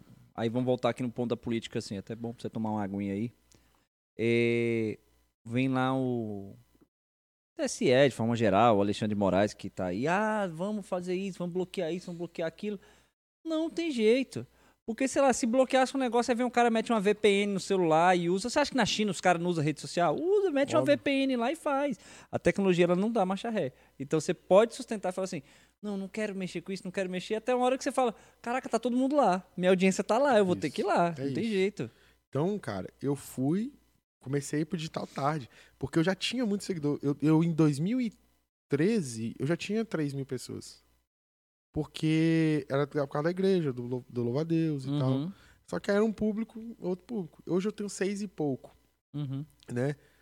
E assim, eu tenho um problema de entrega por causa disso, que é um público muito misto, né? Então, tem um público da época da igreja, tem um, um público do- dos amigos, tem um público dos, dos empresários. Eu comecei a construir um novo público no Brasil. Hoje eu acho que dos meus 6 mil, 2.500 são admiradores do meu trabalho, de fato. Tem até algumas pessoas importantes que me seguem já. Tem aquela tem uma dupla sertaneja conhecida, que eu esqueci o nome, me seguiu. É, a Tudo Sobre Marketing, que é uma mulher muito fluente lá do, do Rio de Janeiro, me seguiu. Tem gente que não me segue, mas olha minhas coisas já. ó. Eu já conversei com o Alfredo Soares, que é um, do- um dos donos da, da Vite- é, ele é da Vitex. Uhum. É, o Thales, já troquei ideia com o Thales, já conversei com a Bárbara Bruna. Então cê- você vê que você já foi notado. O cara te respondeu, o cara tem 500 mil seguidores. Pra ele te responder, ele, ele te notou de Sim. alguma forma. Não- a mensaginha não foi pro spam, né? Exato. É. Então, tem, que eu comecei a focar de verdade em venda na internet tem um ano e meio. Antes eu compartilhava muito a mi- minha vida e tal. Pô, que eu, além de, de, de empreendedor, eu luto Muay Thai amador. Já fui Uhum. campeão distrital amador. Eu, é, eu pesei 124 quilos no meu primeiro ano de casamento. Então teve um processo de reeducação alimentar, de, de, de, de treino. Eu, eu treino muito. Corro quase todos os dias e tal. É, inclusive eu tô com 6 quilos acima, eu tô agoniado, porque eu não consegui treinar de dias. Tô bem agoniado mesmo. Então, eu fui me vender. Eu ainda, pra você entender, eu não tenho um curso online ainda. E eu preciso lançar, cara. Eu preciso É, lançar. Não tem como. Eu fiz um teste, que a gente chama de MVP, Produto Mínimo, Minimum Viable Product, mi- Uhum. Produto Mínimo Viável. Você testa qual? Um, um carro não começou um carro, começou um trem, uma, uma- alguma coisa com roda. Sim. Aí virou um skate, depois virou um patinete, patinete virou uma mobilete, mobilete virou uma moto, moto virou um carro, virou um carro esportivo. É. MVP é tipo assim, faz, começa e vende. Vendeu, continua, vai dar certo. Então, é, eu fiz um MVP que foi um dos grupos de mentoria é, em grupo, 10 pessoas. São 10 encontros e grupos de 10 pessoas. Aí, cara, 350 reais a inscrição, muito barato. Para 10 encontros, eu fiz isso para, tipo assim, isso é o preço de um cursinho qualquer online de venda, sei lá. Sim. Então, eu dei a mentoria, 10 encontros. Então, eu fiz esse teste. Cara, eu lotei três turmas. O primeiro em 24 horas, a segunda em 36 horas e a outra em 48. Então, Nem assim, acredita, né? Não acredito. E sem automatizar nada. Eu fazendo as inscrições por, por direct, preenchendo, emitindo nota fiscal pra galera. Tipo assim, imagina se eu tivesse com, com a minha. eu- Hoje eu já tenho uma landing page, mas imagina se eu tivesse com a landing page, inscrição automática, tudo isso, fazer isso em larga escala. Cara, eu provei que é vendável. Uhum. Para pra pensar. 10 pessoas são 3.500 reais. Eu fiz 3.500 reais em 24 horas. Então, se eu montar um, um produto e botar ele escalável, vai vender. Então, eu preciso me estruturar. Só que é, eu tô muito sozinho. Eu, di- eu diminuí aqui, eu dis- dispensei as pessoas que trabalhavam comigo na época da pandemia e tal. E eu trabalho muito eu por eu. Então, agora que eu tô botando planejamento estratégico pra mim, que eu treino todo mundo para ter planejamento estratégico, eu não tava fazendo o meu. Então, para contratar uma C- eu quero uma CS, que é uma Custom Success, uma pessoa para organizar os meus clientes. É, quero, quero contratar outra pessoa para me ajudar. Eu quero até, tô pensando até em um, um ex-sócio meu para ver se ele vem, porque ele é muito bom de administrativo e tal, para poder voar mais pro comercial.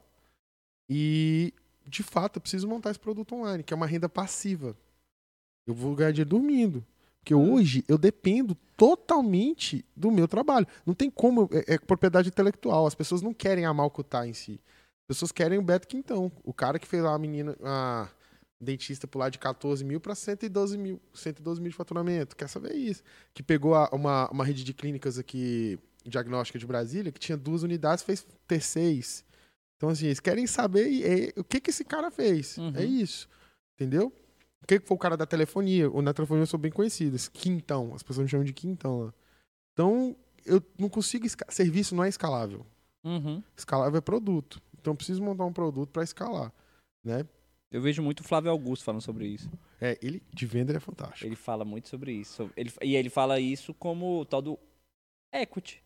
Você Sim. tava falando, ele falou, o seu negócio tem que ter o equity, que é o quê?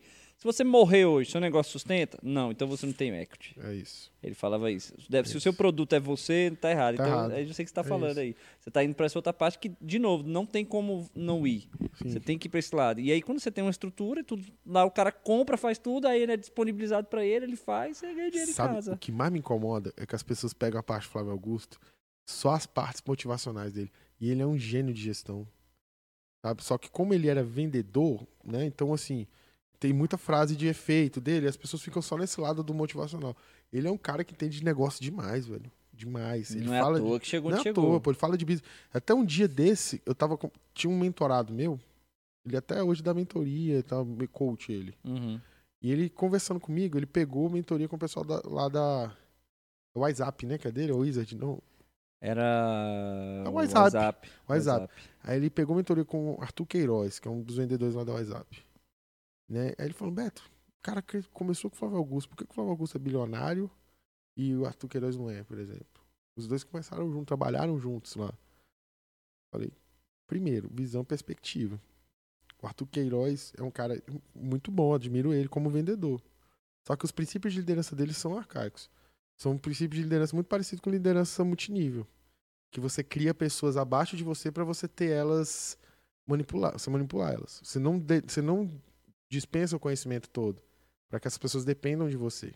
Isso é muito seita, muito igreja, né? Então, hoje o processo de liderança, de gestão de verdade é um processo horizontal. Você, tem, você, você contrata pessoas melhores que você para elas te dizerem o que você tem que fazer. Isso é inteligência, entendeu? Pergunta pro Flávio, o Augusto, por exemplo, se ele quer contratar pessoas para ele manipular. Não, ele quer contratar pessoas porque ele não tem para que ele não tem que dar ordem nenhuma. É. É, e você tem que dar autonomia. Com menos cara. problema chegar, melhor. É, e além disso, como eu te falei da diversidade, a, a inovação, várias pessoas pensando. Uma, uma, uma, uma coisa que está acontecendo muito nas grandes organizações é que hoje não se responsabiliza mais setores por, por projetos. Você cria squads, você cria esquadrões. Pô, vamos criar um esquadrão que vai ter gente do financeiro, gente do marketing né, e vamos para montar o projeto tal. Flui muito mais. É outro tipo de percepção. Antigamente não, isso é coisa do marketing, isso é coisa do Você quer, financeiro. você quer um exemplo, velho?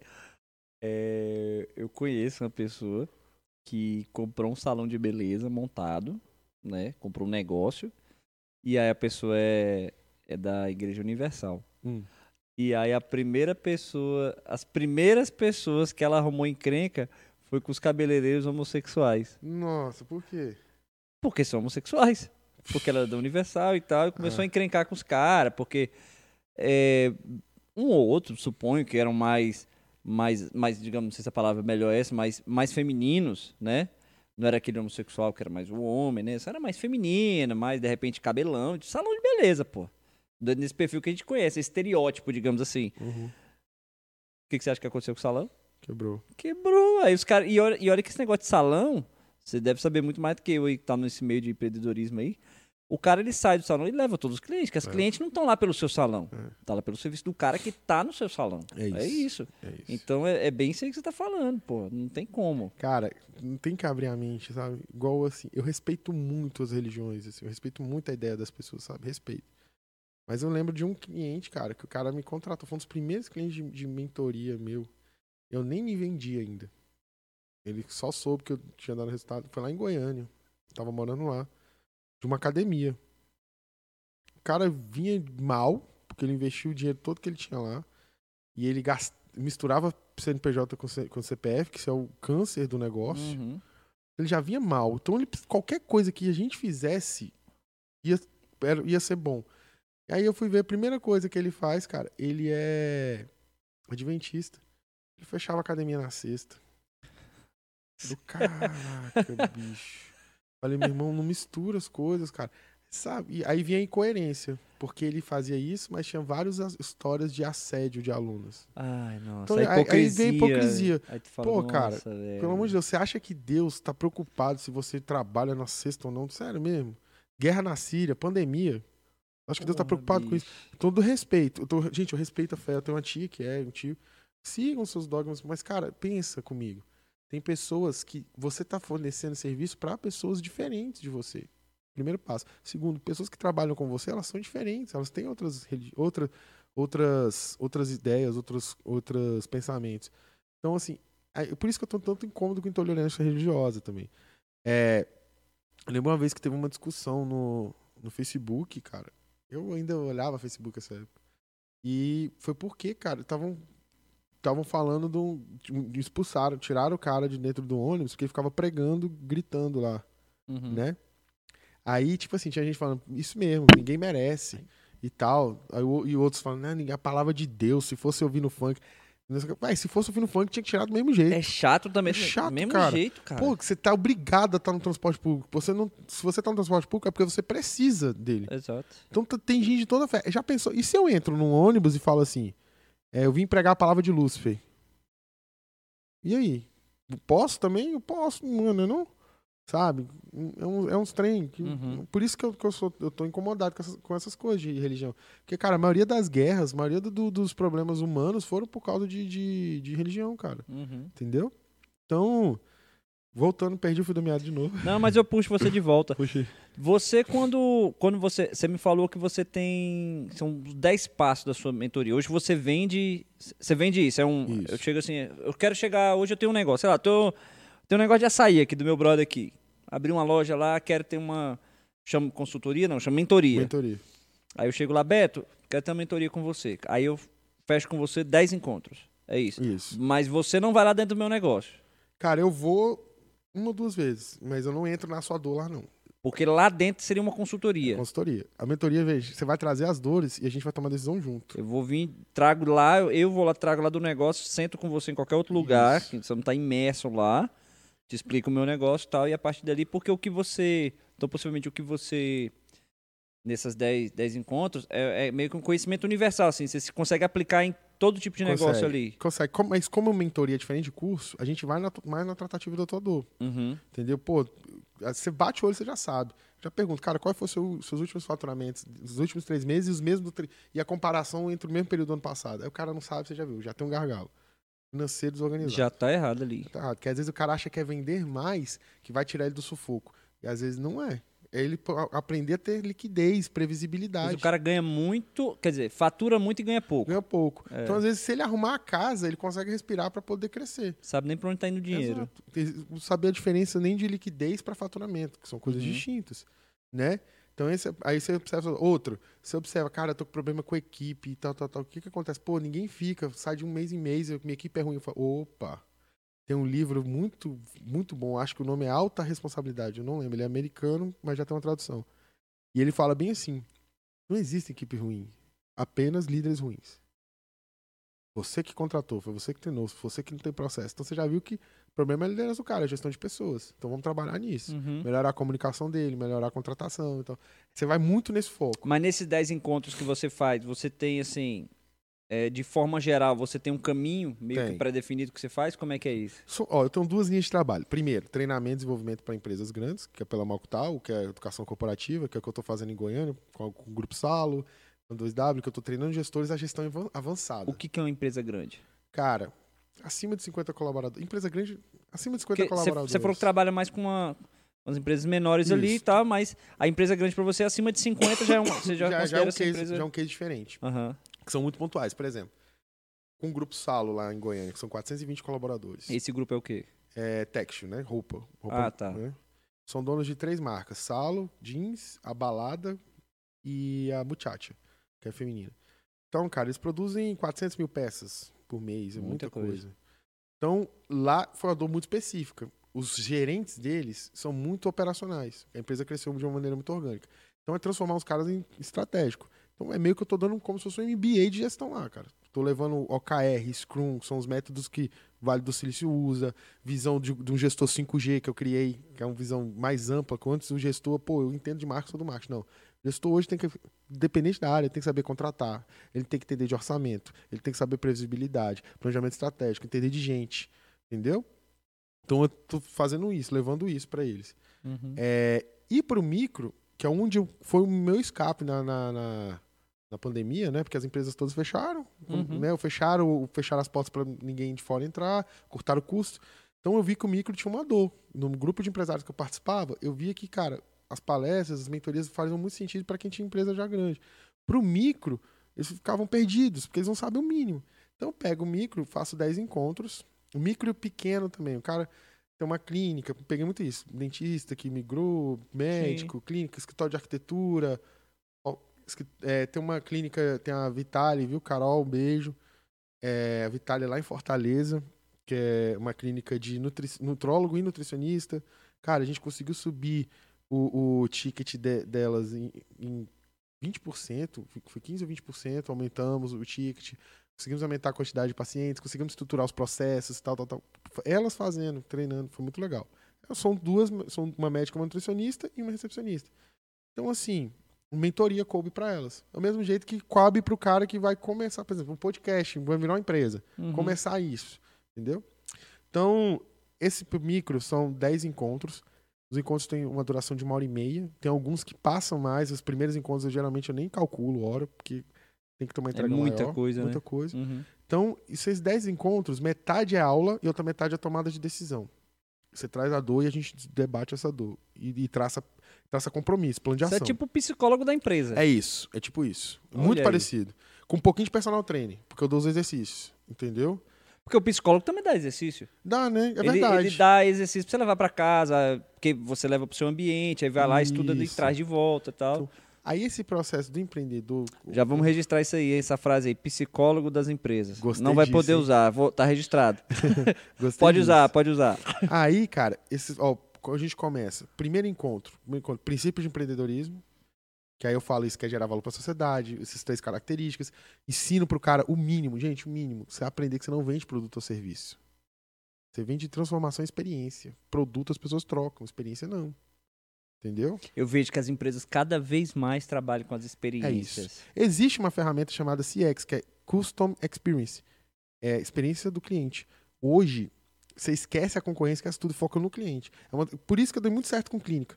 Porque tem um- o Custom Experience, ele é muito usado para venda de software, tecnologia, porque cria o CS, que é o personagem principal. CS é o Customer Success, que significa sucesso do cliente.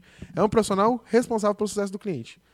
É um antigo gerente de banco, um antigo atendimento de agência, só que Uhum. muito mais muito mais focado na experiência mesmo da pessoa, não em vender em si. Então, eu peguei clínicas, eu peguei academia, tem uma academia Flores, muito, que é uma academia só para mulheres, que eu dou mentoria lá em Águas Claras, tá com um mês de inaugurado. E a gente botou, pegou esse Custom Success e colocou, em vez de ter recepcionista, em vez de ter secretário, em vez de ter consultora, a gente transformou em Custom Success. Ou seja, a médica não tem mais uma secretária, a- o paciente tem uma CS. Então o canhão vira. A experiência, fica focado na experiência do cliente. Lembra que eu te falei que são cinco sentidos que o Uhum. marketing. Então, isso, ca- cara, é, a forma como você fala no telefone com o seu cliente é marketing. A forma como você responde o WhatsApp é marketing. A forma como você soluciona um problema é marketing. Tem um case muito irado, muito legal, que é o case da Arezo. A Arezo é uma marca cara, Sim. né? Só começou a dar muito problema nos calçados. Teve uma época que acho que na fabricação tava dando muito problema. Então o saque bombava.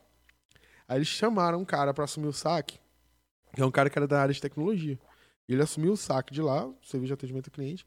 Cara, virou uma ferramenta de marketing.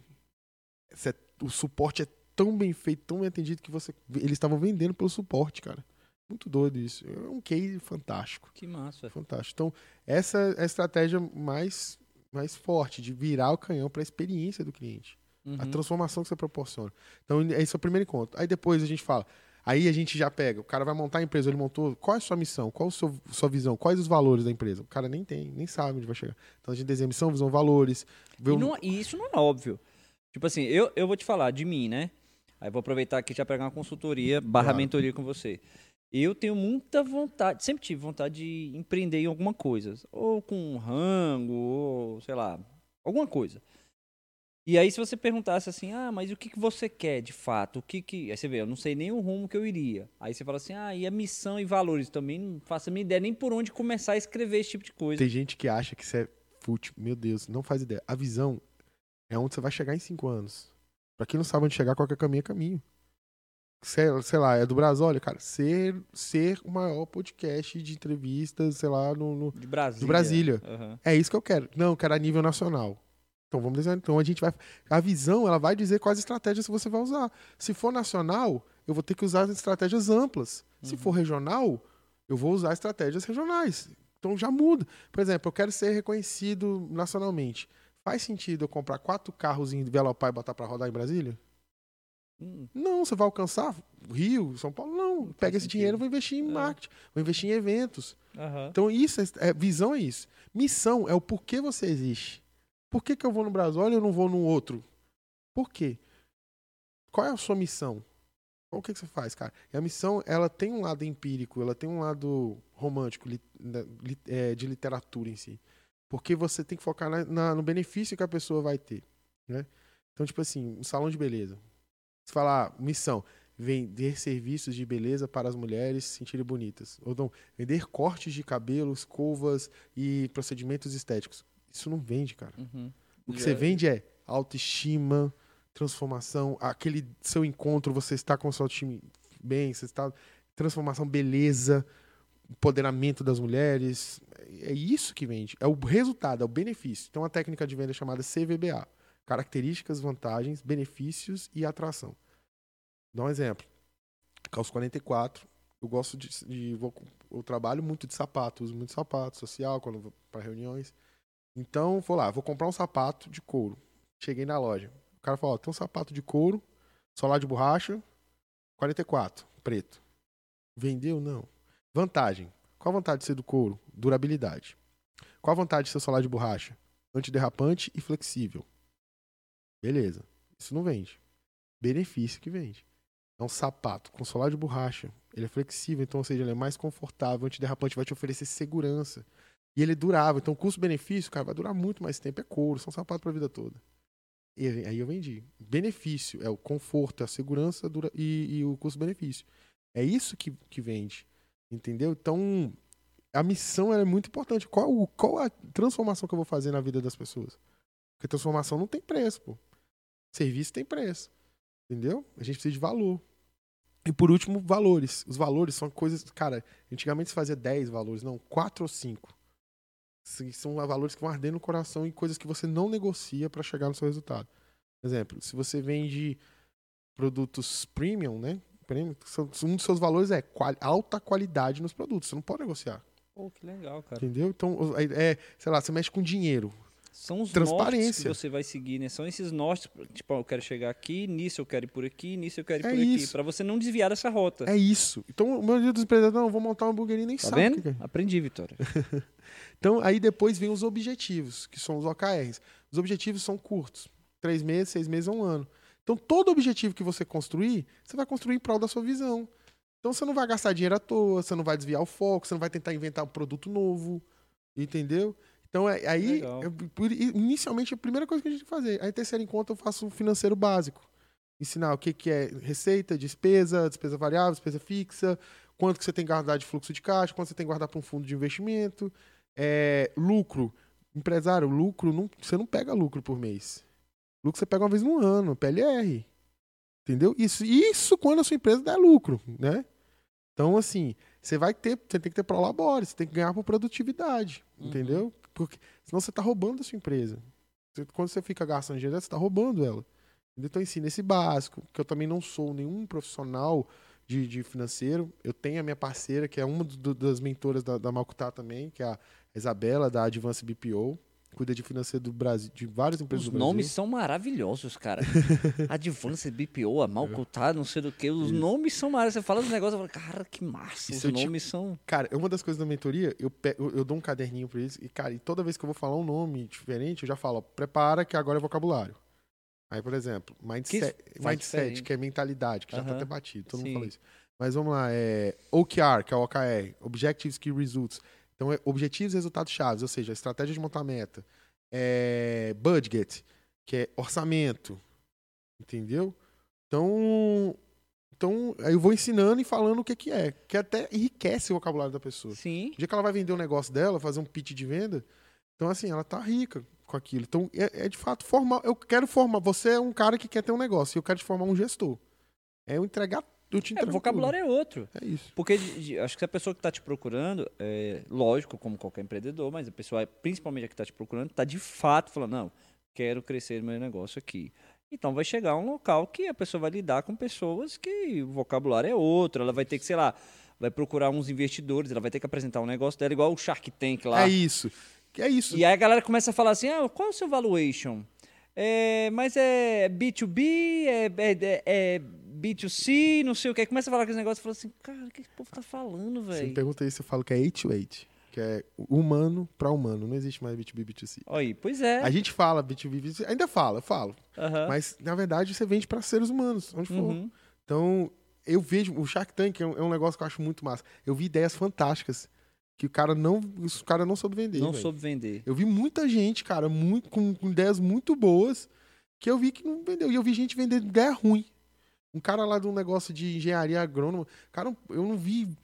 Eu vi, não vi oportunidade de negócio nenhuma e duas pessoas investiram. Eu falei, bicho, isso aí vai dar dinheiro, não. Eu pensando, né? Só que, lógico, os, os- os Sharks lá são milionários, eles têm visão muito maior do que a minha. Então eu, te- eu vou Vai deles. Tento entender Aham. deles, né? Então, cara, quanto mais você tá enriquecido de vocabulário, igual você quer ser um gestor. agora eu já vou falar para um gestor de empresas grandes. Você quer cargos de gestão, você não quer empreender. Que ainda assim é empreendimento também. Você assumir um setor de uma empresa é empreendimento. Então, cara, você tem que saber inglês, velho. Inglês não é mais diferencial, é obrigação para cargo alto. É verdade. Aí você quer assumir cargo de diretoria? MBA. Não tem como. Você tem que fazer MBA, cara. Para assumir qualquer área estratégica com, que tenha administração. Agora, empreendedorismo, eu já não aconselho. MBA eu acho que é uma perda de tempo. Empreendedorismo é melhor você. Nível 1. Você tá começando um negócio, investe em mim, pode me contratar, quer escalar. Cara, você já é uma empresa que tá faturando, sei lá, 10 milhões ano, eu te aconselho o G4. Porque lá, primeiro, porque não é só o conhecimento, eu tenho muito conhecimento do que eles têm. É a questão do network também, aonde você vai estar o se G4 relacionando. é o quê? G4 é o G4 Educação, que é um, é um para mim é a maior é a maior ed- edutech que chama, empresa de tecnologia de educação corporativa, é a maior do Brasil. É, pô, numa turma de ment- só pra você entender, uma imersão lá é 29 mil reais um final de semana no, no, no mais top, Um final de semana. um final de semana. Só que cara, você tá do lado do CEO da, da Neon, do cara da, da, da equipe estratégica do Nubank, do Itaú, Aí que vem o network que você É falou isso. também. É tá com os Você caras. tá ouvindo a dor dos caras, o cara vende bilhão. Você tá vendo a dor do cara que vende um bilhão. Isso não tem preço, velho. Não Quando é que você vai preço. sentar pra tomar um café com esse cara? Exato, Em outro lugar? Nunca, velho. Então, é a experiência inteira. Cara, aí tem, tem campeonato de poker, eles ficam dentro de um hotel. É uma experiência inteira. Cara, eu vou fazer ela. Eu, E eu, aí tá aí, você falando disso aí, vai vindo as coisas na minha cabeça aqui.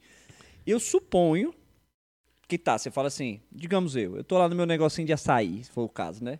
Aí eu falo, porra, tô com a grana aqui, eu vou investir, vou passar um final de semana com esses caras, vou botar aqui os 29 mil, vou lá bancar. Aí, no meu primeiro momento que você começou a falar, me pareceu assim, porra, vai ser foda pra mim, porque eu vou estar lá com, o- sei lá, o cara da Ambev vai estar É, lá, e- o cara e- da... e eles realmente estavam, tá? Os caras da Bev O estavam. cara na da última. Coca-Cola, o cara, sei lá, do- da, da rede de, de shopping, Spark Shop, da Multi Sim. lá e tal. E assim, pra mim eu vou estar falando, ah, que foda que eu vou estar lá bebendo dessa fonte. Só que a impressão minha, essa, esse- essa ideia que eu tive aqui agora, esse cara também que já tá lá, ele também se beneficia com esse pequeno aqui que talvez vai estar tendo um problema que ele não pensou? Você acha que isso acontece ou não? Pouco. Acho que não. Pouco. São proporções diferentes. Você nem entraria nele. Você, então por que, que ele tá lá? você tem que fazer um processo seletivo pra entrar nesse. no mesmo pagando 29 mil. Ah, ainda tem um Tem, negócio. tem mínimo de faturamento, tem colaborador, tem um monte de coisa. Eu fiz o, o de, o de growth. com- no- dentro da minha expertise, dava pra entrar no de growth. Achei muito legal. É, Daí que vem a teoria da conspiração. Os grandes multimilionários É, do mundo se cara, reúnem e vem você daí. tá fal- cara, você tá- olha como é que funciona o corporativismo. Se você é um diretor de empresa, por exemplo, um diretor da Ambev, é, se você for desligado, a empresa te banca seis meses pra você ficar quieto, porque tem que dar tempo de sair os, de você não ter mais dados estratégicos. Você tem um contrato de confidencialidade. confidencialidade. Sim, sim. Então, é, é muito sério. São dados. O cara tá movimentando um bilhão no ano. Você acha que ele vai te dar de graça? Ele vai te se expor, vai expor a dor dele pra você? Acho que não. Ele quer ouvir. E o processo de mentoria é assim. Quando eu faço mentoria em grupo, principalmente igual o treinamento de gestão que eu tô dando lá, no, lá em, em- Goiânia, com o Grupo Salo, o processo de mentoria, no final, tem a mesa redonda. Então, são 22, tinham 22 gerentes, são 22 áreas lá. Financeiro, marketing, comercial, é, produção, logística e tal. Cara, no final, a gente faz a mesa redonda. Então, cada um tem dois minutos para contar uma dor. Aí, tem, a gente dá mais cinco para a equipe fazer perguntas pro colega da dor dele. E no final, eu dou feedback e a gente decide o plano de ação. Ou seja, é uma construção. Eu não detenho todo conhecimento. Às vezes o cara tá passando por uma coisa parecida e tá dando certo. Então imagina isso para várias empresas. O cara vai lá, ele, o Adam Bev, cara, eu tô com uma dor seguinte, região centro-oeste, eu não consigo contratar pessoas. Não dá, as pessoas estão entrando e saindo com um mês, dois meses, e a gente não consegue achar mão de obra. É um exemplo, dando Uhum. hipotético. Aí o colega lá fala, na hora das perguntas, mas deixa eu te perguntar, você tem, você já pensou em desenvolver as pessoas internamente? Já fez algum algum processo de universidade corporativa? Não, nunca fiz isso. Aí o outro, cara, a gente fez na nossa empresa, tá dando muito certo, a gente formou os nossos gestores aqui. Ah, legal. O outro, deixa eu te perguntar, onde está sendo a sua base de currículos? Onde você está contratando? Começa a dar as ideias. Cara, eu mesmo eu não tenho uma base de currículos, eu não tô tendo formação interna. Aí eu venho, tá- aí eu venho com o final, tá vendo? tá mais difícil contratar, então melhor a gente começar a desenvolver. Aí começa a falar. Que Aí, massa. aí eu dou ferramenta, PDI, plano de desenvolvimento individual. Antes de você desligar alguém, você tem que tentar um mês antes traçar metas para ver se ele alcança. Um processo de contratação é mais é muito caro. O processo de contratação efetiva e desligamento são caros. Você paga muito para desligar e você paga muito para captar, para É, contratar. Você sim. tem ideia, uma empresa de RH que contrata pessoas. Pô, eu vou te contratar para você contratar alguém para mim, de headhunter, né? Que a gente Uhum. chama. É, é, é 90 a 100% do valor do salário, uma vaga. Por exemplo, se for uma vaga de diretoria, que é 30 mil reais o salário, sei lá, vai custar 25 para contratar essa pessoa para você. Entendeu? Então, por isso que quanto mais os gestores são autônomos, eles aprendem a contratar, entendem de gente, melhor. Né? Dão uma visão mais ampla do, do, do, do gestor. Ele tem capacidade de contratar, de selecionar, de treinar. Então, é uma visão mai- maior. Cara, não sei se tem a ver com isso. Acho que eu vi um corte esses dias, acho que foi do. Foi do Primo Rico? Não sei. Vi lá, Instagram. Ah, A, a mulher falou que ela foi, ela foi uma empresa de. Acho que ela é pedagoga, não sei o que ela é. Ela falou assim: o primeiro lugar que eu fui pedir emprego, o cara chegou pra mim e falou assim. Era justamente pra dar aula pra criança, alguma coisa assim. Ela, ah, tá, não, porque você tem um currículo e tal. Olhou o currículo dela e falou assim: beleza. É, agora a gente. Então, já que você vai trabalhar com criança, né? É, eu, eu quero que a gente conduza essa entrevista como se eu fosse uma criança agora de seis anos.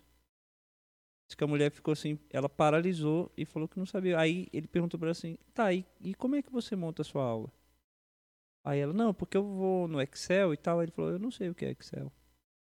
Aí ela falou, meu Deus, ela disse que entrou em desespero. Ela falou assim, o meu chão caiu naquele momento, que o cara me tirou todos os meus alicerces, que é o meu currículo, meu não sei o que, não sei o que, e foi lá no básico de onde ele me queria. E falou assim, tá, agora eu sou essa criança que você vai dar aula.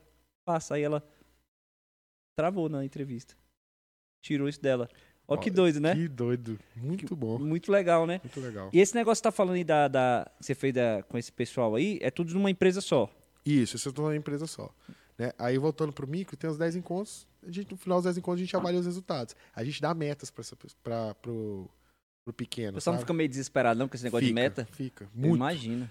Todo mundo, a maioria das pessoas que Tira do empreender- conforto, né, É, cara? cara. E a maioria dos, da- das pessoas que vão empreender, sendo muito sincero, hoje no meu grupo de mentorados, devo ter em torno de umas 60 pessoas. Uhum. né? Já tive uns 80. Que eu criei um, um, um, um ecossistemazinho entre os meus Uhum. mentorados, para eles trocarem informação, se um dia precisar. Pô, quero alguém que faça brindes, igual a gente tem empresa que faz brindes. Quero um, um nutricionista, tem nutricionista lá dentro. Pô, preciso de alguém que faça eventos, tem gente que faz Se eventos. ajuda e se apoia ali, ajuda, né? Isso. Então, tem isso, né? Pra ser sincero, 45% deu, teve êxito de verdade. Porque as pessoas acham que. Por isso que vende tanto curso online. As pessoas acham que existem fórmulas milagrosas. Não existe. A única fórmula milagrosa se chama. Aliás, é. Chama. A fórmula milagrosa é a seguinte: disciplina mais constância igual êxito.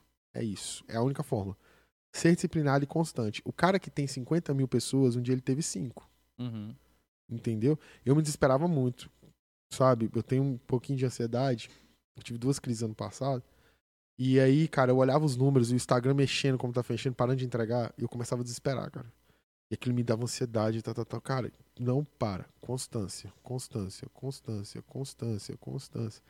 Não importa, sabe? Quantas pessoas deu, não importa. Continua, continua, continua. Constância e consistência. aprendido muito sobre isso mesmo. Você falou esse negócio da disciplina, essa coisa da constância e do curso online, né? Do desespero, quando você fala do pessoal. É. Eu toco um pouquinho de guitarra. E eu fico muito puto comigo mesmo por não parar pra estudar. E eu vejo os caras tocando e fico admirado, fico babando. Mas já deve ter comprado uns três cursos online. Por que, que eu não fui pra frente? Porque eu não fui lá botar a mão na É massa, fazer. Aí compra, fica super animado, vai lá e começa. Aí começa a dificultar um pouco, aí sempre começa É a aí falar, aí vai, não É faz. igual eu com bateria, pô. Eu- esses dias eu fa- falei, vou fazer um vídeo. Caraca, eu vibrei, toquei. Quando eu fui ver o vídeo, eu falei, nossa. Pois é, e então, nesse negócio da empresa, é a mesma coisa. Não é só você abrir a empresa e falar, beleza, abri. Ah, o, o- chamei o Beto aqui, o Beto falou isso aqui pra mim e tal. Ele me falou aqui 100 coisas. Ah, eu vou aplicar 10 aqui, tá bom. Não, pô, não, Não. é por aí. Não é por aí. E eu vou. te- Aí eu, voltando, que eu dei uma desviada, você falou, cara, 45% só deu êxito. Por quê? O cara abre empreendimento, ele, ele, ele acha que é. Que é tipo assim, é igual comprar ação na bolsa. Você botou e vai entrar o dinheiro. Não é assim, não. Ou você tem grana pra pagar os melhores, ou você tem um sócio que entenda muito você então só como investidor, ou você tem que ser gestor, cara. E a base da gestão, a primeira base, é entender de gente. Você não gerencia lojas. Você gerencia pessoas que produzem resultados. Ah, eu não entendo de gente, meu jeito é assim, cara, você vai morrer pobre. Não tem como. Crescer em negócio tem que entender de gente. Isso é um conhecimento universal, né, cara? Sim. Realmente. você li- Porque você lida com as pessoas. Você vende para pessoas, você trabalha com pessoas, cara. Você tem que entender de gente. Então isso dá trabalho, aprender a relacionar, a ser frio, não tomar decisão, ter inteligência emocional para tomar decisão, parar de tomar decisão de maneira empírica, mas olhar dados. Isso é chato, o cara tá lá, vende no caderninho, pô, vende no caderninho e paga as contas e acha que isso é negócio. Não é, Uhum. você é só um funcionário de luxo. Você vive para pagar a conta do mesmo jeito, cara. Entendeu? Então, pô, eu tive um problema com uma, uma clínica aí, cara. É, Nordeste, não vou falar a cidade Uhum. que só uma sócia conseguiu seguir comigo. Porque a outra, no dia que ela é, ela é médica, e médico não, gosta muito de pressão. Ó, eu Uhum. tenho muitos clientes médicos, tá? Tenho vários. Pedro Casador, Thalita Casador, tem Mariana Zata, tenho vários clientes médicos. Mas a maioria dos médicos, cara, eles têm uma, uma arrogância natural, né? O cara estudou muito, gastou muito dinheiro. Uhum. E eles trabalham muito, porque a maioria é endividado, porque tem um custo alto e, a- e é o dinheiro que vem muito rápido. Por exemplo, é, 300 é 400 reais a consulta, vou lá, recebeu lá na, na, na recepção, já transfere pro médico. A maioria dos lugares são assim. Então o médico já ele fica viciado em gastar o dinheiro o tempo todo, então ele se endivida muito. Né? O cara ganha 60 mil e quando vê, não sabe onde é que tá esse dinheiro. O médico tem muito isso, porque ele não separa o PJ de PF. Ele, ele, ainda, ele ainda age muito como profissional liberal Uhum. em vez de se transformar em empresa. Então, cara, é, na hora que eu botei as primeiras metas, mudei termologia das coisas, sabe? Na hora que eu já tirei a secretária dela e transformei ela para processo do, do que ela surtou. Não aguentou, me bloqueou, pô. Juro pra você, que eu botei, Tu bota uma pressãozinha. botei meta uma pressãozinha. Cara, e é pressão, gente, empreender é pressão, cara. É. Você tem que vender, você tem que. Se não vende, não é negócio, pô. Tem que ter pressão, tem que ter meta, você tem que ter onde chegar, senão você não vai crescer, cara. Não tem como. Tem uma coisa que é básica, empresário, empreendedor, entenda o seguinte: não existe estabilidade para quem é empreendedor. Ou você tá quebrando ou você tá crescendo. Não tem esta- estabilidade. Isso não é servidorismo público. Você Estabilidade é melhor ficar de braço cruzado. quer é, então, porque- ou você cresce. Não tem como, você tem que crescer. Ou você Uhum. cresce ou você cai. Uhum. Você tem que crescer. Que seja 1% ao mês, 2%, 3%. Mas você tem que crescer, tem que estar em evolução. Até porque, outra coisa, não existe negócio garantido o resto da vida. Não existe Todo isso. mundo. A pandemia mostrou isso. Mostrou- Cara, o ser humano, ele, o, o- o comportamento do cliente, ele muda de seis em seis meses. Entendeu? E o- na pandemia, ele mudava de mês em mês. O mundo passou por uma transformação que ia demorar 20 anos. A gente passou por uma transformação em dois. O ser humano hoje é muito mais preocupado com higiene, muito mais preocupado com responsabilidade social, muito mais preocupado em com o financeiro. Uhum. O Brasil, o- outra coisa, problemas mentais. O Brasil hoje é o, é o país com maior índice de afastamento de trabalho por ansiedade ou depressão, cara. O Brasil é o país mais ansioso do mundo. Então, olha a transformação né, que, que, que se teve. Então, você acha mesmo que você vai montar um negócio e, e pronto. Vai vender? Não é assim, não. Não é assim, não, meu amigo. Tem que levar, levar a pessoa lá pra dentro do seu negócio. Sim, Não é brincadeira, não. não é não. Entender, entender que que antes, as marcas fortes, porque a mídia era manipulada. Por quê? Os veículos de massa detinham conhecimento. Né? Era a TV, era o jornal, né? Uhum. É, quando veio o Facebook, o Facebook, det- já na nova transformação, ele detinha muito conhecimento. Cara, hoje tem Google, tem um escambau de coisa, tem muita coisa. Você tem acesso a tudo. Então, não tem como mais eu manipular a massa. Igual falava, ah, a Globo manipula. Eu não acredito nisso. Você tem acesso à informação em qualquer, con- É, hoje não mais. qualquer canal. Hoje não é, como, em qualquer canal.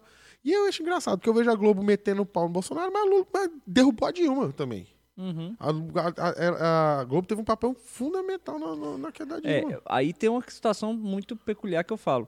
Dinheiro não tem ideologia. Sim. Dinheiro não tem ideologia. Se, não. se a Globo vai mal das pernas ou com a Dilma ou com o Bolsonaro, ela vai bater nos vai dois bater e nos que dois, se é foda, aí. tá nem É não. assim, então para a Globo, um chamar de Globo lixo ou do Globo golpista. Não, meu irmão, é a Globo. Quem é o candidato dos banqueiros? É o Lula, porque o, Lu- o banco ganhou muito dinheiro na época do Lula. Sim, E o dinheiro não tem ideologia. Não tem. dinheiro não tem ideologia. Dinheiro vai pra esse lado É aí. isso aí. Agora, Beto, deixa eu te perguntar. Agora você se vendendo mesmo. É, tô ali com o meu negócio, tô pensando em, em- crescer e tal. Por que que eu vou te procurar? Por quê? É. Você tem dois motivos pra me procurar. Você vai abrir o seu negócio. Primeiro, aliás, eu vou, vou ficar em um. Tem um provérbio chinês que diz o seguinte: existem três formas de aprender as coisas.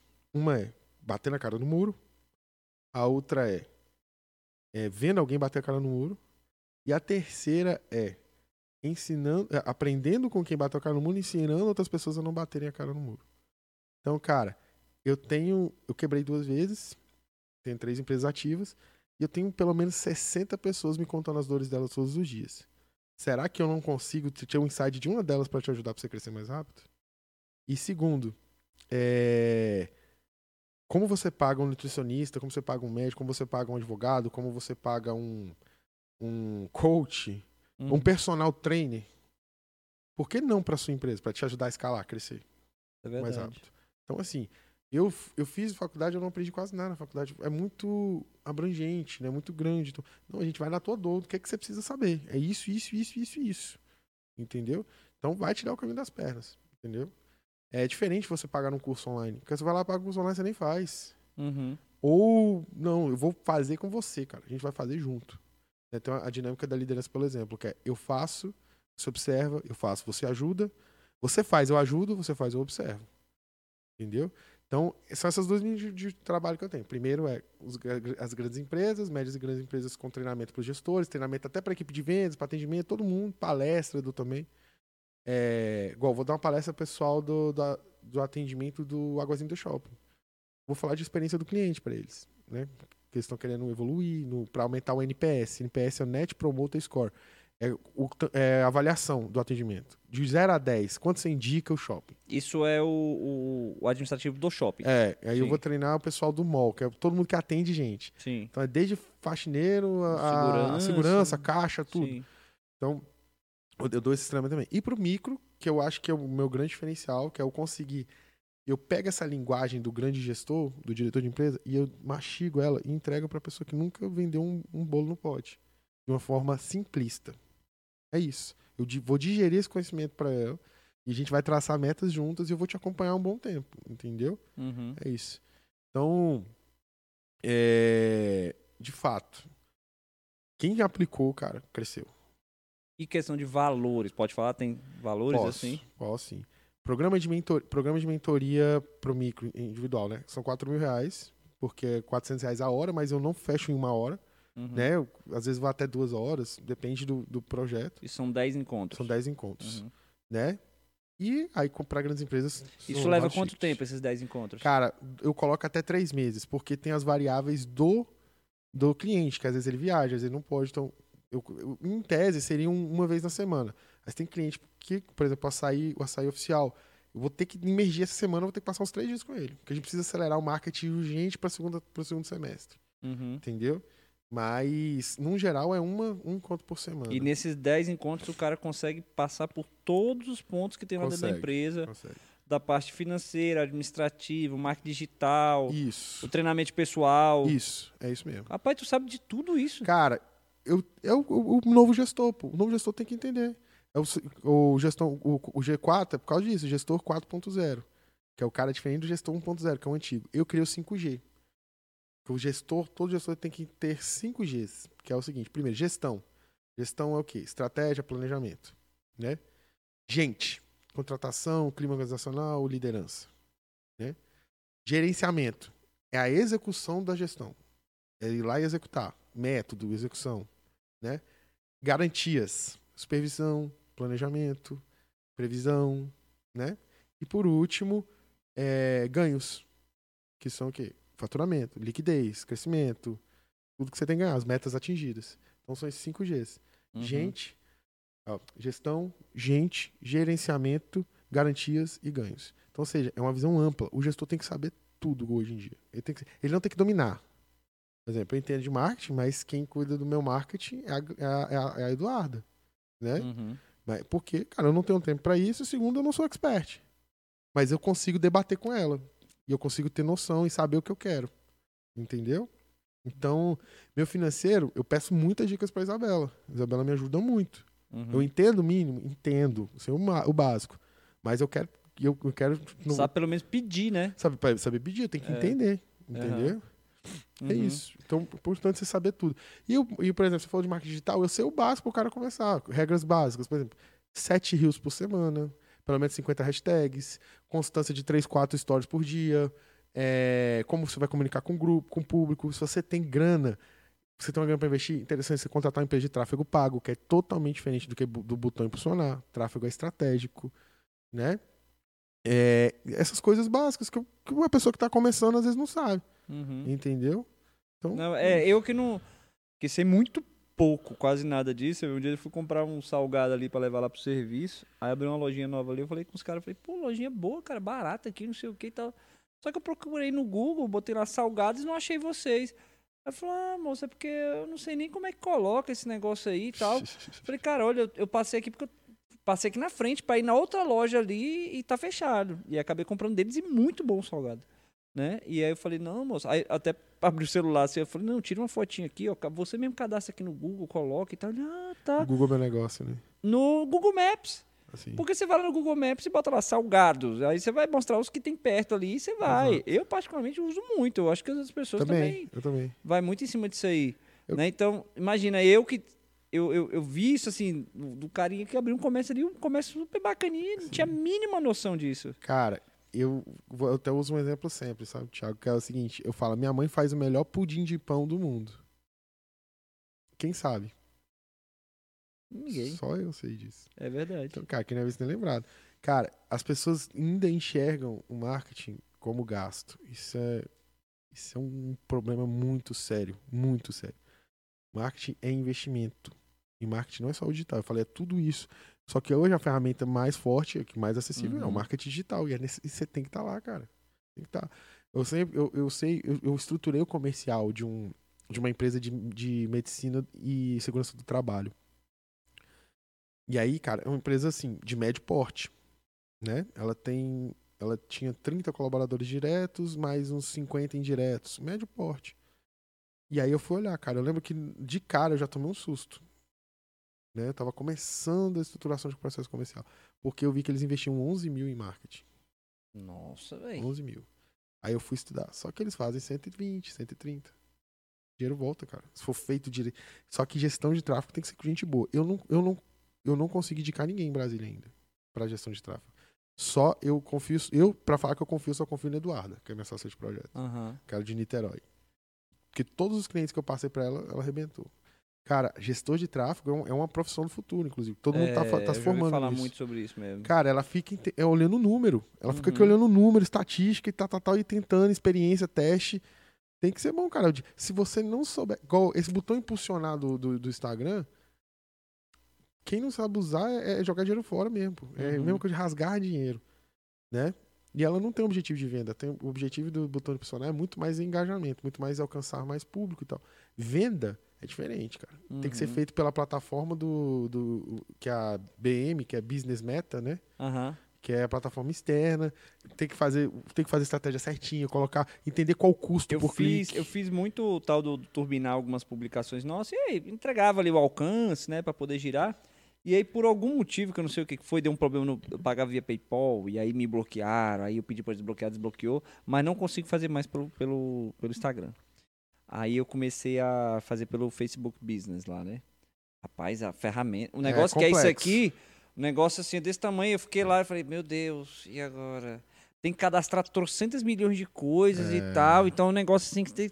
Tem que manjar. Aí você vai no YouTube assim, ah, vou ver um videozinho aqui pro cara me explicar. E tu vai ver assim, tráfego Facebook Business. Você vai lá no YouTube, aí tem lá tipo vídeo, meia hora, 40 minutos, o cara tipo assim, parte 1.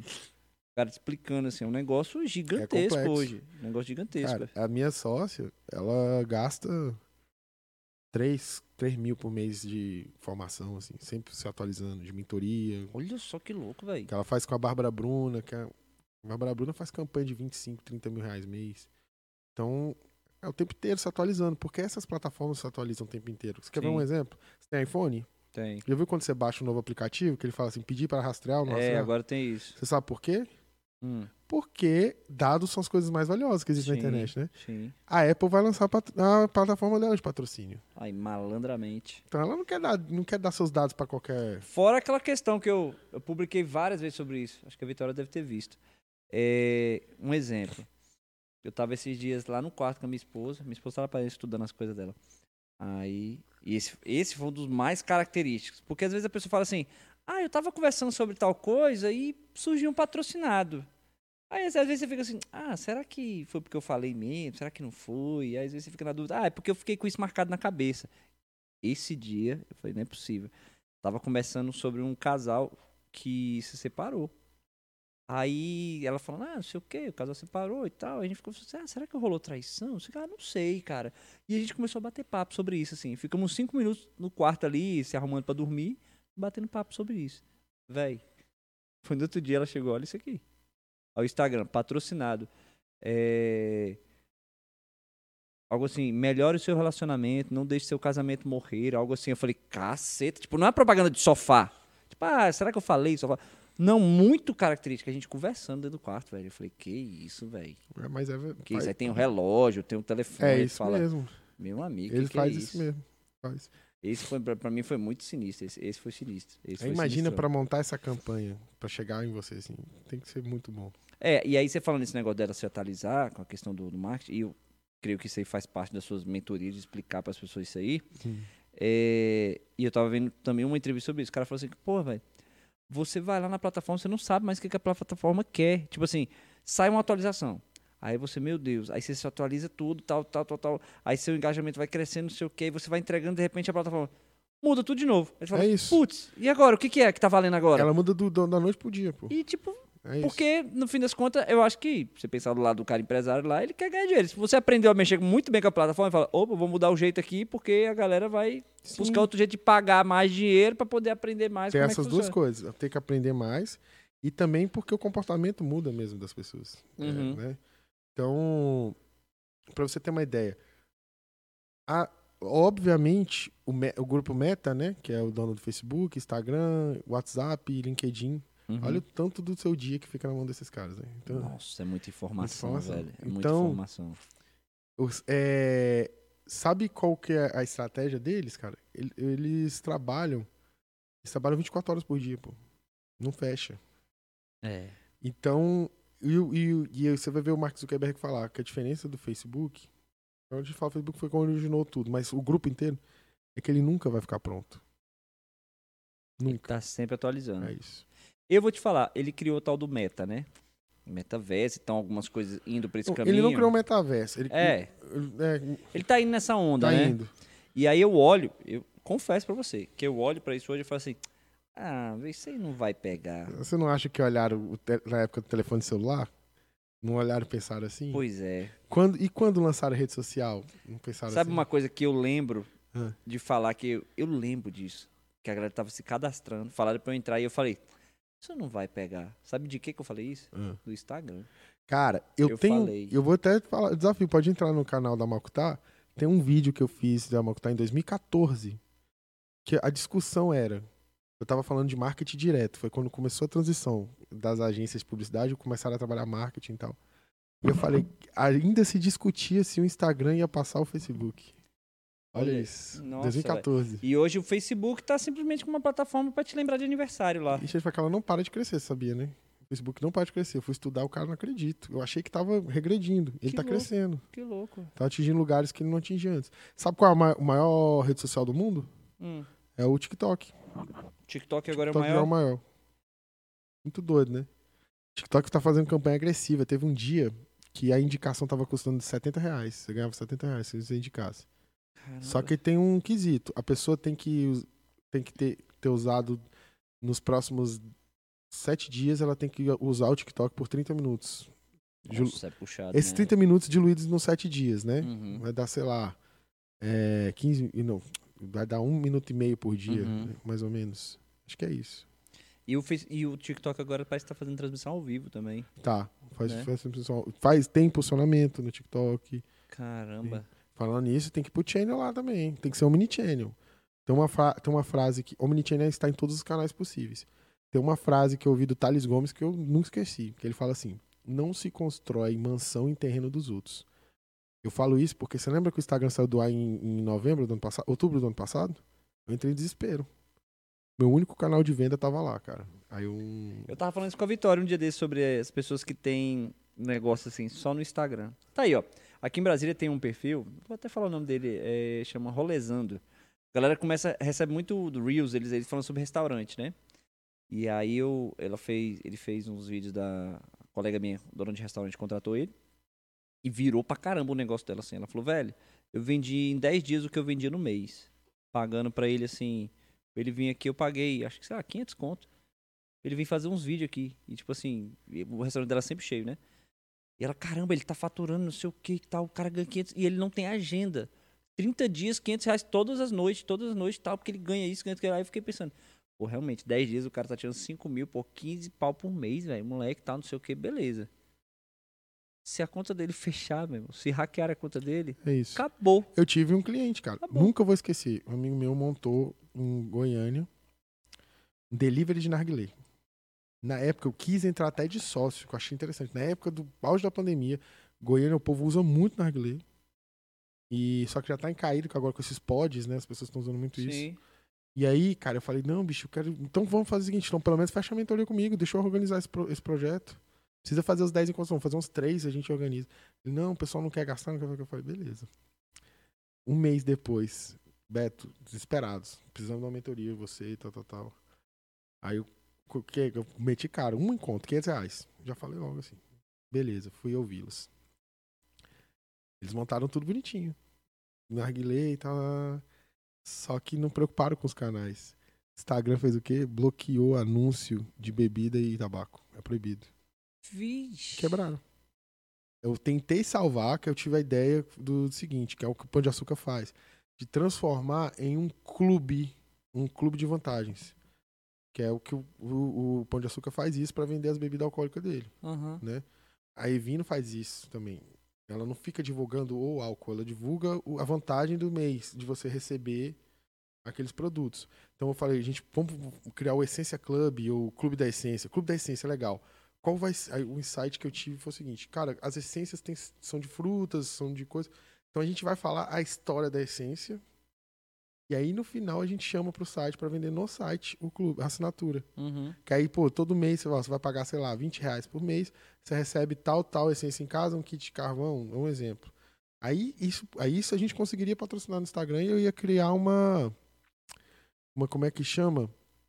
É, uma recorrência. Uhum. É, dava, era- só que foi tarde demais. Já tinha desga- Já a equipe tinha desgastou, já, já tinha gastado dinheiro.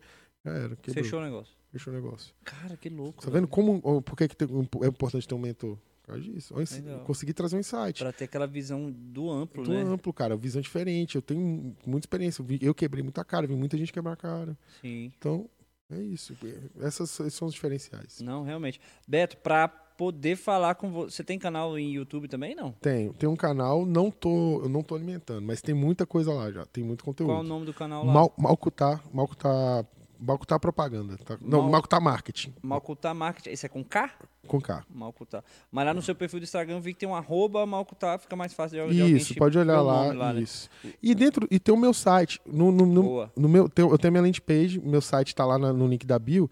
Lá tem todos os meus canais: YouTube, é, LinkedIn, é, Instagram, Facebook, WhatsApp comercial. Você consegue falar direto comigo. Eu respondo esse WhatsApp. Entendeu? É, então você consegue ter esse. E é- como é que é o, o login do site aí também? O login não, o Beto endereço- Quintão. betoquintão.com. BetoQuintão.com. Isso. É, E aí você falando disso aí também. Um tempo atrás, é... um tempo não tão distante, falava assim, não, porque toda empresa tem que ter seu site, não sei o que. Aí eu ficava, para que site, cara? Você tem uma página dentro do Facebook. Véi, quem é que olha a página no Facebook hoje? Ninguém. Ninguém. Mudou. Volt- os sites voltaram fortes. Só que Mudou agora são tudo. landing pages.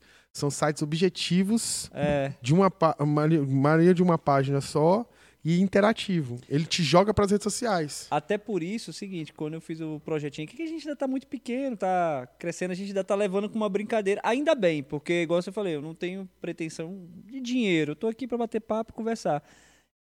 Até por ter visto isso, lá do. Eu mesmo falava, não precisa ter um, um site, basta ter a página do Facebook. que, que eu fiz? Quando, quando a gente começou aqui, eu comprei os domínios lá. Eu comprei o domínio Brasólia Podcast e falei, e se eu quiser montar uma lojinha futuramente? Aí eu comprei o domínio Loja do Brasólia. Show. ponto- ponto com ponto .br. Os dois domínios são meus. Não tem nada, mas são meus domínios. Se um dia eu quiser mudar lá, virar a chave do negócio e falar, ah, dá dando pra escalar nesse sentido, vou lá. Entendeu? Cara, eu vou te falar uma coisa. É, Eu fiz o dever de casa, fui estudar o Brasólio, fui olhar. Você teve muito, muitos entrevistados interessantes, a proposta legal, tudo isso. As pessoas precisam saber. Só precisam saber. Você precisa alcançar mais um pouco mais o público. Cara, faz a landing page, investe em tráfego, aparece no Google, joga patrocínio no Google, aparece no, aparece no Instagram de uma maneira inteligente. Faz isso tudo. Já vai pro tráfego, tá? Vai pro tráfego, porque Ó, o retorno vem. Daqui a pouco você começa a ter o- retorno com. Não, eu não falo de ganhar dinheiro, mas ser sustentável. Daqui a pouco, pô, vai ter gente querendo que eu seja a caneca dele. sim, Esteja aqui, entendeu? sim. Aí, olha só. A, gente, a ideia é, é bem por aí, né? Aham. Quando, tanto que eu, eu comecei, quando eu falei com o Charles, que ele não tá aqui hoje, está trabalhando puxado, não tem como estar acompanhando tu sempre. Aí eu falei, ó, primeiro eu quero começar com uma brincadeira e tal, a gente tá ali, bater papo tal, tranquilo, ele tem o emprego dele, tenho o meu. Mas aí, por mais que seja pequeno, foi tomando... E olha que, mesma coisa, você olha na rede social, você vê os números às vezes pequenos ali, mas as pessoas começam a me procurar, que eu falo, caramba, essa pessoa tá me procurando pra falar comigo aqui e tal. Tipo, achei mó legal. A Rebeca Guzmão veio falar com a gente. Eu falei, caramba, menina nadadora. Quando que eu imaginei que ia sentar pra conversar com ela na minha casa e tal? E aí, a, a Vitória veio pra trabalhar com a gente e eu tive que contratar ela, porque eu já não tava dando conta. E olha que é desse tamanho, né? E eu falei, eu falo com ela, né? Eu falo, ó, Vitória, vamos estudar um pouco aí sobre justamente sobre o tráfego, não sei o quê, porque eu não tenho tempo pra fazer. Porque o que, que eu fazia? Eu não fazia nem ao vivo, né? Então eu fazia, eu montava o equipamento, montava os microfones, câmera, não sei o quê. Depois acabava tudo isso aqui. Amanhã eu ia pro computador editar tudinho. Aí ficava ali um, dois dias editando, não sei o quê. Aí chegou um ponto. Aí daqui a pouco tinha que fazer os cortes da internet. Aí chegou um ponto que eu falei, velho, não dá pra ficar fazendo isso aqui. Não dá. Eu tenho que ter uma pessoa pra me ajudar, né? Então é é isso que a gente fala muito, né, Vitória? A gente fala essa questão do, do de entregar. Eu acho legal o tipo de papo que a gente tem com todo mundo aqui. Porque sempre eu falo assim: ah, vai vir uma pessoa aqui, mas será que vai render o papo? Toda vez rende. Toda vez tem um papo legal, porque cada situação é uma situação nova. Só que a gente tá pensando nessas coisas do tráfego mesmo. Então, tem que assim, fazer, pô. Tem que. Você, você conseguir otimizar onde você, o máximo que você conseguir chegar. Uhum, Pô, proposta é muito legal, cara. uhum. Né? Então tem que, tem que avançar. Tem que tocar pra frente isso. Bacana. Estamos caminhando para o final aqui, né? É, eu queria ter tocado num ponto aqui, mas eu acho que eu vou deixar só na parte da mentoria, não vou nesse ponto, não. Depois o Beto vem falar das outras partes aqui, a gente fala mais da, da parte da gangue. É. a gente vai começar nesse assunto aí. Beto, então, de novo, o site, betoquintão.com, ponto .com só. isso. Instagram também, Beto Quintão. Uhum. Lembra que Quintão é uma quinta grande. Imagina quinta, adi- adiciona o O no final. Esse é seu Quintão. sobrenome mesmo? É, meu De sobrenome. onde veio esse sobrenome? Portugal, do meu pai. É? Tem algum significado específico, você sabe? Cara, tinha um quadro lá na sala do meu pai que tinha escrito, eu não lembro o que tinha escrito, não. não lembro do que que Não era. lembro. Legal. E aí, então, para qualquer tipo de negócio, Qualquer tipo. Qualquer tipo Qualquer- o cara tiver uma rinha de galo, Sim. dá pra fazer. Ó, eu tenho hoje clínicas, tenho dentistas autônomos e de clínicas, tenho também é, escritório de arquitetura, tem, tem empresa textil, tem rede de açaí, tem vários negócios. Restaurantes. Restauran- restaurante. Nunca não, não tô com nenhum restaurante em si, não. É Uma mesmo? boa, até tô precisando de alguém nesse nicho. Tem que uma Legal, olhada. bacana. E de- tanto em Brasília quanto fora você está fazendo? Tem, ó, eu tenho clientes em Fortaleza, Rio Grande do Norte, Curitiba, é, Rio de Janeiro, Minas Gerais, Espírito Santo. Espírito E Santo você faz esses encontros também online, não? Ou só Então, pessoal? Cara, esses encontros que eu falei de todo mundo no Brasil, a maioria é online, né? Uhum. Grande parte é online. Mas existem os híbridos, né? Por exemplo, cara de fora, ele quer. Eu, eu não cobro mais nada por isso. Ele me custeia, eu vou lá e passo Ah, nisso. Quem é de Brasília, já eu coloco dois encontros presenciais ou fecha 100% presencial, aí tem, tem as duas possibilidades. Um, pouquinho, Uhum. um pouquinho mais em conta, um, um ticket um pouco maior, entendeu? Uhum. E no total de pessoas aí, você tem, consegue ter ideia assim que já passaram nessa mentoria com você? Ah, mais de 80. Mentoria direto e treinamentos mais de duas mil. Treinamento mais de duas mil. E quando você coloca no treinamento, seria o que especificamente? Ah, treinamento teve equipe de vendas, teve equipe de gestão. As palestras, palestra, essas coisas. tudo isso. E dentro desse seu site aí também, você, você- a pessoa pode entrar lá para poder. Ah, eu quero que você dê uma palestra aqui num dia na minha empresa. Tem. Você faz assim de um dia também, Faço, assim? claro. Faço até, tem uma coisa que eu não gosto muito, até motivacional a gente faz também. Eu ia te perguntar justamente isso, porque tudo que você Faço. falou, você não ia gostar do, daquela parada motivacional. Cara, eu tento, mas eu tento deixar um pouco mais, mais comunicativo, porque o, o Conteúdo, né? Isso, o motivacional ele é oratório. Você tem uma oratória fantástica, você mexe na emoção da pessoa e tal. A pessoa vai embora Que vai lá lembra. aquele ponto da igreja, que você Sim. foge, né? Aí depois a pessoa vai embora e nem lembra. Aham. Você emocionou e tal. Já a comunicação, você comunica algo. Então você transmitiu uma informação de fato. Então, por isso que é diferente, comunicação de oratório, Uhum. né? Então, eu procuro comunicar alguma evolução pra pessoa, independente do que seja. Eu não sei quem foi que. Onde é que eu fui que eu vi isso. Algum desses pensadores aí, os caras falando sobre essa questão de motivacional aí. Os caras falam assim, cara, eu não gosto desse negócio de motivacional. Eu gosto de um treinamento específico que tem o conteúdo. É isso. Porque. Aí o cara falando assim. Porque você chega e, e, e, e você não dá o conteúdo, e às vezes tem um monte de gente burra que vai ter motivação. E não tem nada pior do que o burro motivado. É verdade. Eu não lembro quem foi que falou isso, cara. Ele falou assim, tem nada pior do que esse burro motivado. Não, sobre motivação, tem um cara que eu acho fantástico. É o Joel J. O Joel Foda. J, ele leva transformação. Ele não, Joel ele, é não, foda. ele só não fica falando meia dúzia de palavra bonita pra você, não. Ele te, velho, tem, tem, tem esquema pra você. Ele dá mentoria, que é caríssima a mentoria dele. Eu acho que é 25 mil reais a mentoria. Ali são os três, né? É o Thiago Negro, o Joel J e o Bruno Perrucho. Sim. tô- Eles trabalham juntos. E eu acho muito fan- fantástica a forma que eles estruturaram. Que, tipo assim, o Thiago Negro, que foi o, o mentor, digamos, né? dessa galera. Aí ele chegou nessa galera e falou assim: Ó, vamos juntar aqui e tal. E aí uma vez eu vi uma entrevista deles, eles falando assim: Tá, mas como é que é assim? O que, que é um negócio de cada um, não sei o que e tal? Falou, tudo é nosso. Não, mas e a parada de investimento? É tudo nosso. E a parada motivacional? É tudo nosso. E a parte de dicas sobre não sei o quê? É tudo nosso. Tudo que a gente faz é de todos. Então tá todo mundo, sempre tudo envolvido, na mesma proporção. Sim. E eu falei, caraca, que foda. Os caras os caras são Cara, é discutível. Você pegar o Thiago Nick, que era um cara que era garçom do, do, do Outback. Nem à toa que ele chegou onde chegou. Não. Não. Ainda mais com investimento. Ele, não, ele foi visionário, ele enxergou muito. Eu admiro muito ele. Eu admiro ele pra caramba. E a constância que você fala, eu vi o, um dia ele postou os primeiros vídeos dele. Ah, eu tenho que fazer vídeo e tal. Os primeiros vídeos dele, você olha e fala, meu Deus, tô... é igual aqui, ó. Eu tô. Hoje é o 21 Vitória. 21 porque eu só consigo fazer uma vez por semana. Show. Mas eu tenho a constância. Eu prefiro fazer uma vez por semana direitinho do que fazer bagunçado. Assim. Então eu tô fazendo uma vez por semana e tal. Eu pego o primeiro que a gente fez, foi até com um colega meu, ex-chefe. Nossa, eu tenho vergonha de assistir o primeiro. Tenho vergonha de falar, nossa, que ruim, cara. Sim. Mas você aprende como fazendo, você vai se provando, você vai se desafiando e é, tem a ver com isso aí que você tá Sim, falando e- aí. Igual, eu não, eu não julgo muito, igual eu vejo o cara fazendo só motivacional, eu, eu não gosto, eu acho o cara forçando a barra pra ser coach, eu não gosto. Mas eu começo a ver eu no começo. Eu lembro meus primeiros treinamentos, 2013, eu também só enchia linguiça, falava muito motivação e tal.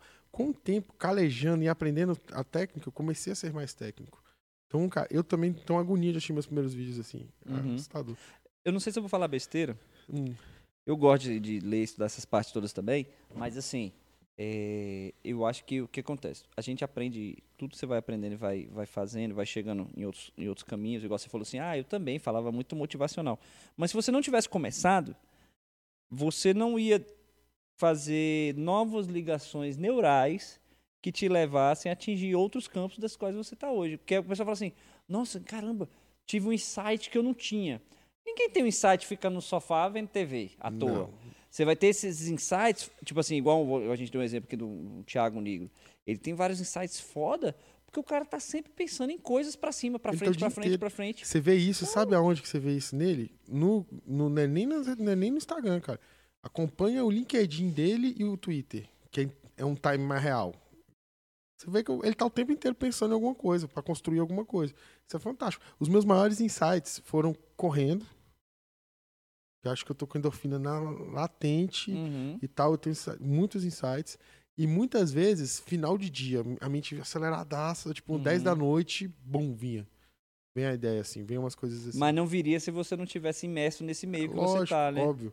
E aí, aquela história, até pra finalizar, Uhum. né, do, do, do- meu assunto, uma coisa que eu acho que eu tenho que compartilhar. Aquela história da média das cinco pessoas, que você, a média das cinco pessoas com quem você anda é a maior realidade do mundo. É verdade. É verdade. Faça uma simulação, pega as cinco pessoas que você mais anda e dá uma nota de 1 a 10 para cada área da vida dela. Depois calcula e olha a sua, as, suas, as suas áreas de maior debilidade. Você é um cara que tem muito problema no relacionamento. Você só anda com gente com casamento destruído, sei lá. Cara, você tá precisando construir uma aliança com gente que vai te ensinar alguma coisa. É. Entendeu? Cara, você é mal do financeiro, só anda com gente que gasta demais. Não é à toa que aí a gente volta lá pro papo inicial, né? Os caras que banca alto pra estar com os caras que É estão lá em cima, velho. Cara, eu, eu, tenho, eu até postei esses dias. No dia que eu for o cara mais inteligente da mesa, essa mesa não é minha mais, não. Eu tenho Que ali aprender. você chegou no máximo que você podia Exato. chegar. Eu comecei a ficar um pouco incomodado comigo mesmo, porque eu me divorciei em junho Uhum, e eu quis cair pro mundo, quis viver. Uhum. Namorei desde os 15 anos. sim.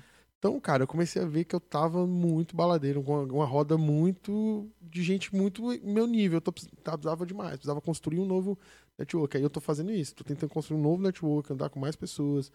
É, tô, voltei a estudar, voltei a me relacionar com mais gente. Vou, criei algumas outras métricas que eu preciso disso. É onda que quando o cara chega lá, o cara fica, pô, tô solteiro, vou lá curtir. Mas quando o cara vai lá, chega uma hora o cara fala, porra, mas será que é isso aqui, velho? não é isso. Eu, eu É. percebi, não, não é. Eu, eu tenho uma frase que. Eu, frase minha, Vitória. Anota essa frase aí. Essa frase é importante.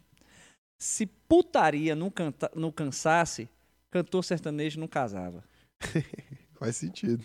É, pô, os caras, pô, os caras têm tudo, dinheiro, não sei o quê, mas chegou a hora que os caras falam, velho, a curtição tanto, o cara fala, não, meu irmão, eu quero acabar meu show, pegar meu jatinho, pra minha casa, velho, tá com minha mulher, tranquilo, quero ter minha vida e tal. Então é isso. Você tem um tempo da curtição e tal, mas você tem que. Pra você crescer, velho, é, é, espiritualmente, financeiramente, intelectualmente, não é esse caminho aí. Não é Sim. esse caminho aí, né? Não É, é, isso aí. mesmo. Então, você tem que andar com gente que te desafia, cara. E, ó, tem um princípio dos 155. Das 155 pessoas que estão mais próximas de você. Então, o primeiro ciclo são as 5. Depois tem um ciclo de 50. E depois tem um ciclo de 100. E é- essas pessoas se alternam durante sua vida, Uhum. né? Tem gente que era 5, 5 hoje é 100 seu. Tem gente que é 50. E a gente confunde as coisas. A gente acha que quem tem que estar nesses 5 são as pessoas que a gente ama. Não. São as pessoas que você precisa estar. Entendeu? Então, eu amo meus irmãos, mas eu tô num momento da vida que eu preciso crescer, preciso estruturar minha vida. Então, Exato. tem que andar com pessoas que vão me puxar isso aí. Então, nem sempre você tem que andar com as pessoas que você ama, você tem que andar com as pessoas que você precisa. Entendeu? E para empreendedor é isso. Por isso que é importante também o processo de mentoria, porque você anda com outros empresários, você anda com pessoas, você ouve mais insights, você vive aquilo ali, respira aquilo ali. Empreender é isso, cara. Você tem que respirar a parada. Entendeu? Você tem que viver de fato para contagiar as outras pessoas. É, tem uma frase que, que eu nunca esqueci, cara, que eu ouvi. Sabe quando seus clientes vão ser seus fãs? No dia que seus colaboradores forem seus fãs. E o que faz ser fã não é, nem, não é carisma só. É a entrega. Se as pessoas admirarem o seu trabalho e, e sonharem com você, elas vão se tornar fãs. Entendeu? Bacana. É isso. Bacana. Muito bom, cara. Finalizamos aqui, cara, de uma maneira muito legal, muito bacana. Você conseguiu desmistificar na minha cabeça essa história do coach. Na verdade, você conseguiu me explicar muito bem. Sim. né? Se eu pouco entendi, pelo menos, disso aí, eu vejo aquele. Eu pelo menos tento enxergar. Tô pensando aqui, enxergando o tal do coach, como aquele cara simplesmente. Mas nesse ponto motivacional, meio igreja, Muito meio coisa- comportamental. comporta- co- comportamental e você na parte de mentoria nessa parte da ação de sentar com o cara e falar ó vamos aqui eu vou te levar aqui. Você quer chegar aonde? Você quer chegar aqui? Eu vou te pegar aqui e vou te levar. Só que uma parte eu vou te levar aqui pelo braço outra parte eu vou na frente e falo ó vem até aqui porque você precisa saber caminhar por esse caminho e levar o cara ali de te ensinar. Porque não adianta também eu só de te dar o comportamental e amanhã você falar ah tô com preguiça É isso. eu tenho que te dar aquele caminho muito certeiro Cara, ali, né? E a maioria deles são viciados em motivação. Tem que... Aí no dia que acorda meio mal, não vai, não faz. Sabe? Cara, tem cliente meu, cara, que dá vontade de dar uns tapas, assim, sabe? Que você vai ver, pô, que hora que você acordar? Acordei 10. Vou, vou, vou fazer uma parte de mentoria com você militar. Aí você aplica uma parte militar lá com o pessoal lá, pra, manda pagar umas flexões lá, pra poder dar uma chacoalejada lá, funciona. Diz que no militarismo que fala, e aí talvez vai que você usa isso, frase muito famosa no militarismo. Só a dor gera compreensão. É, e é, é exatamente isso. Essa é famosa. É isso Essa é mesmo. famosa. De repente você faz o povo doer um pouquinho lá pra poder Mas é isso. compreender. Por isso que eu- é uma coisa que, que até. Cara, eu não faço nada de graça. Nada. Até quando eu fiz esse projeto que é meio social, de fez a 350 reais só para as pessoas terem acesso, tem que pagar, cara. Porque senão não tem que doer. E onde que dói mais? É no bolso, meu amigo. bolso, No bolso. Não tem como, não tem como. Dá de graça. Fala, ah, vou te dar uma mentoria de graça. Eu lembro que eu, eu fiz de graça para duas pessoas quando eu quis lançar o projeto. Não deram valor nenhum. Aí, quer saber, o primeiro, o outro, o- depois desses dois veio uma pessoa e já foi 3 mil. Não tinha nem precificação ainda. Aí pra gente encerrar, vou te dar um exemplo. Um das pessoas que eu conheço, empresário, ele tem um empresário, ele tem uma, uma rede de lojas e ele tinha um amigo muito de infância que tava passando dificuldade. E aí ele chegou, pô, vou ajudar esse cara. Vou pegar uma das minhas lojas, vou abrir uma franquia pequena e vou dar pra ele. E ele fez isso pelo amigo dele de infância. Com, sei lá, seis meses que o amigo dele tava lá, o amigo dele tirou a marca dele, botou uma marca própria e tomou a loja e falou: Não, agora não vou usar mais a sua marca, não. Agora a loja é só minha. Caraca, velho. Porque recebeu de graça. Não teve a dor pra gerar a compreensão É das coisas. Exato. Beto, obrigado, cara. Obrigado Você você, tá eu aqui. que agradeço de verdade. Portas abertas. Se tiver alguns cases bacana que você quiser, de repente, empresários aqui, a gente tá portas abertas aqui pra todo mundo. Não tem esse negócio tipo, ah, tem 100 seguidores. Não, foda-se. A gente quer ouvir histórias, entendeu? Então, quem quiser chegar a bater papo aqui, estamos abertos também. Show. Outra hora, se você quiser vir aqui conversar, ô, tô, tô com uns insights novos aí, vamos bater um papo aí. Estamos abertos aí, beleza? Fechado demais. Vou até te, vou te indicar uns clientes que eu acho que vão te agregar. Isso é legal. Estamos abertos para isso aí. Vitória, alguma coisinha, algum recado, alguma pagação de sapo? Sempre no final você me paga sapo com alguma coisa. Pedir pra curtir, se inscrever, por favor. Pronto, já tá pedido. A Vitória pediu. Curtir, se inscrever, dar joinha, Instagram, Facebook, Ativar o sininho. ativar o sininho, essa, essas pataquadas todas aí. Valeu, pessoal. Obrigado. Obrigado de Até a verdade. próxima. Valeu, Beto. Valeu, mesmo. Obrigadão, gente. Valeu.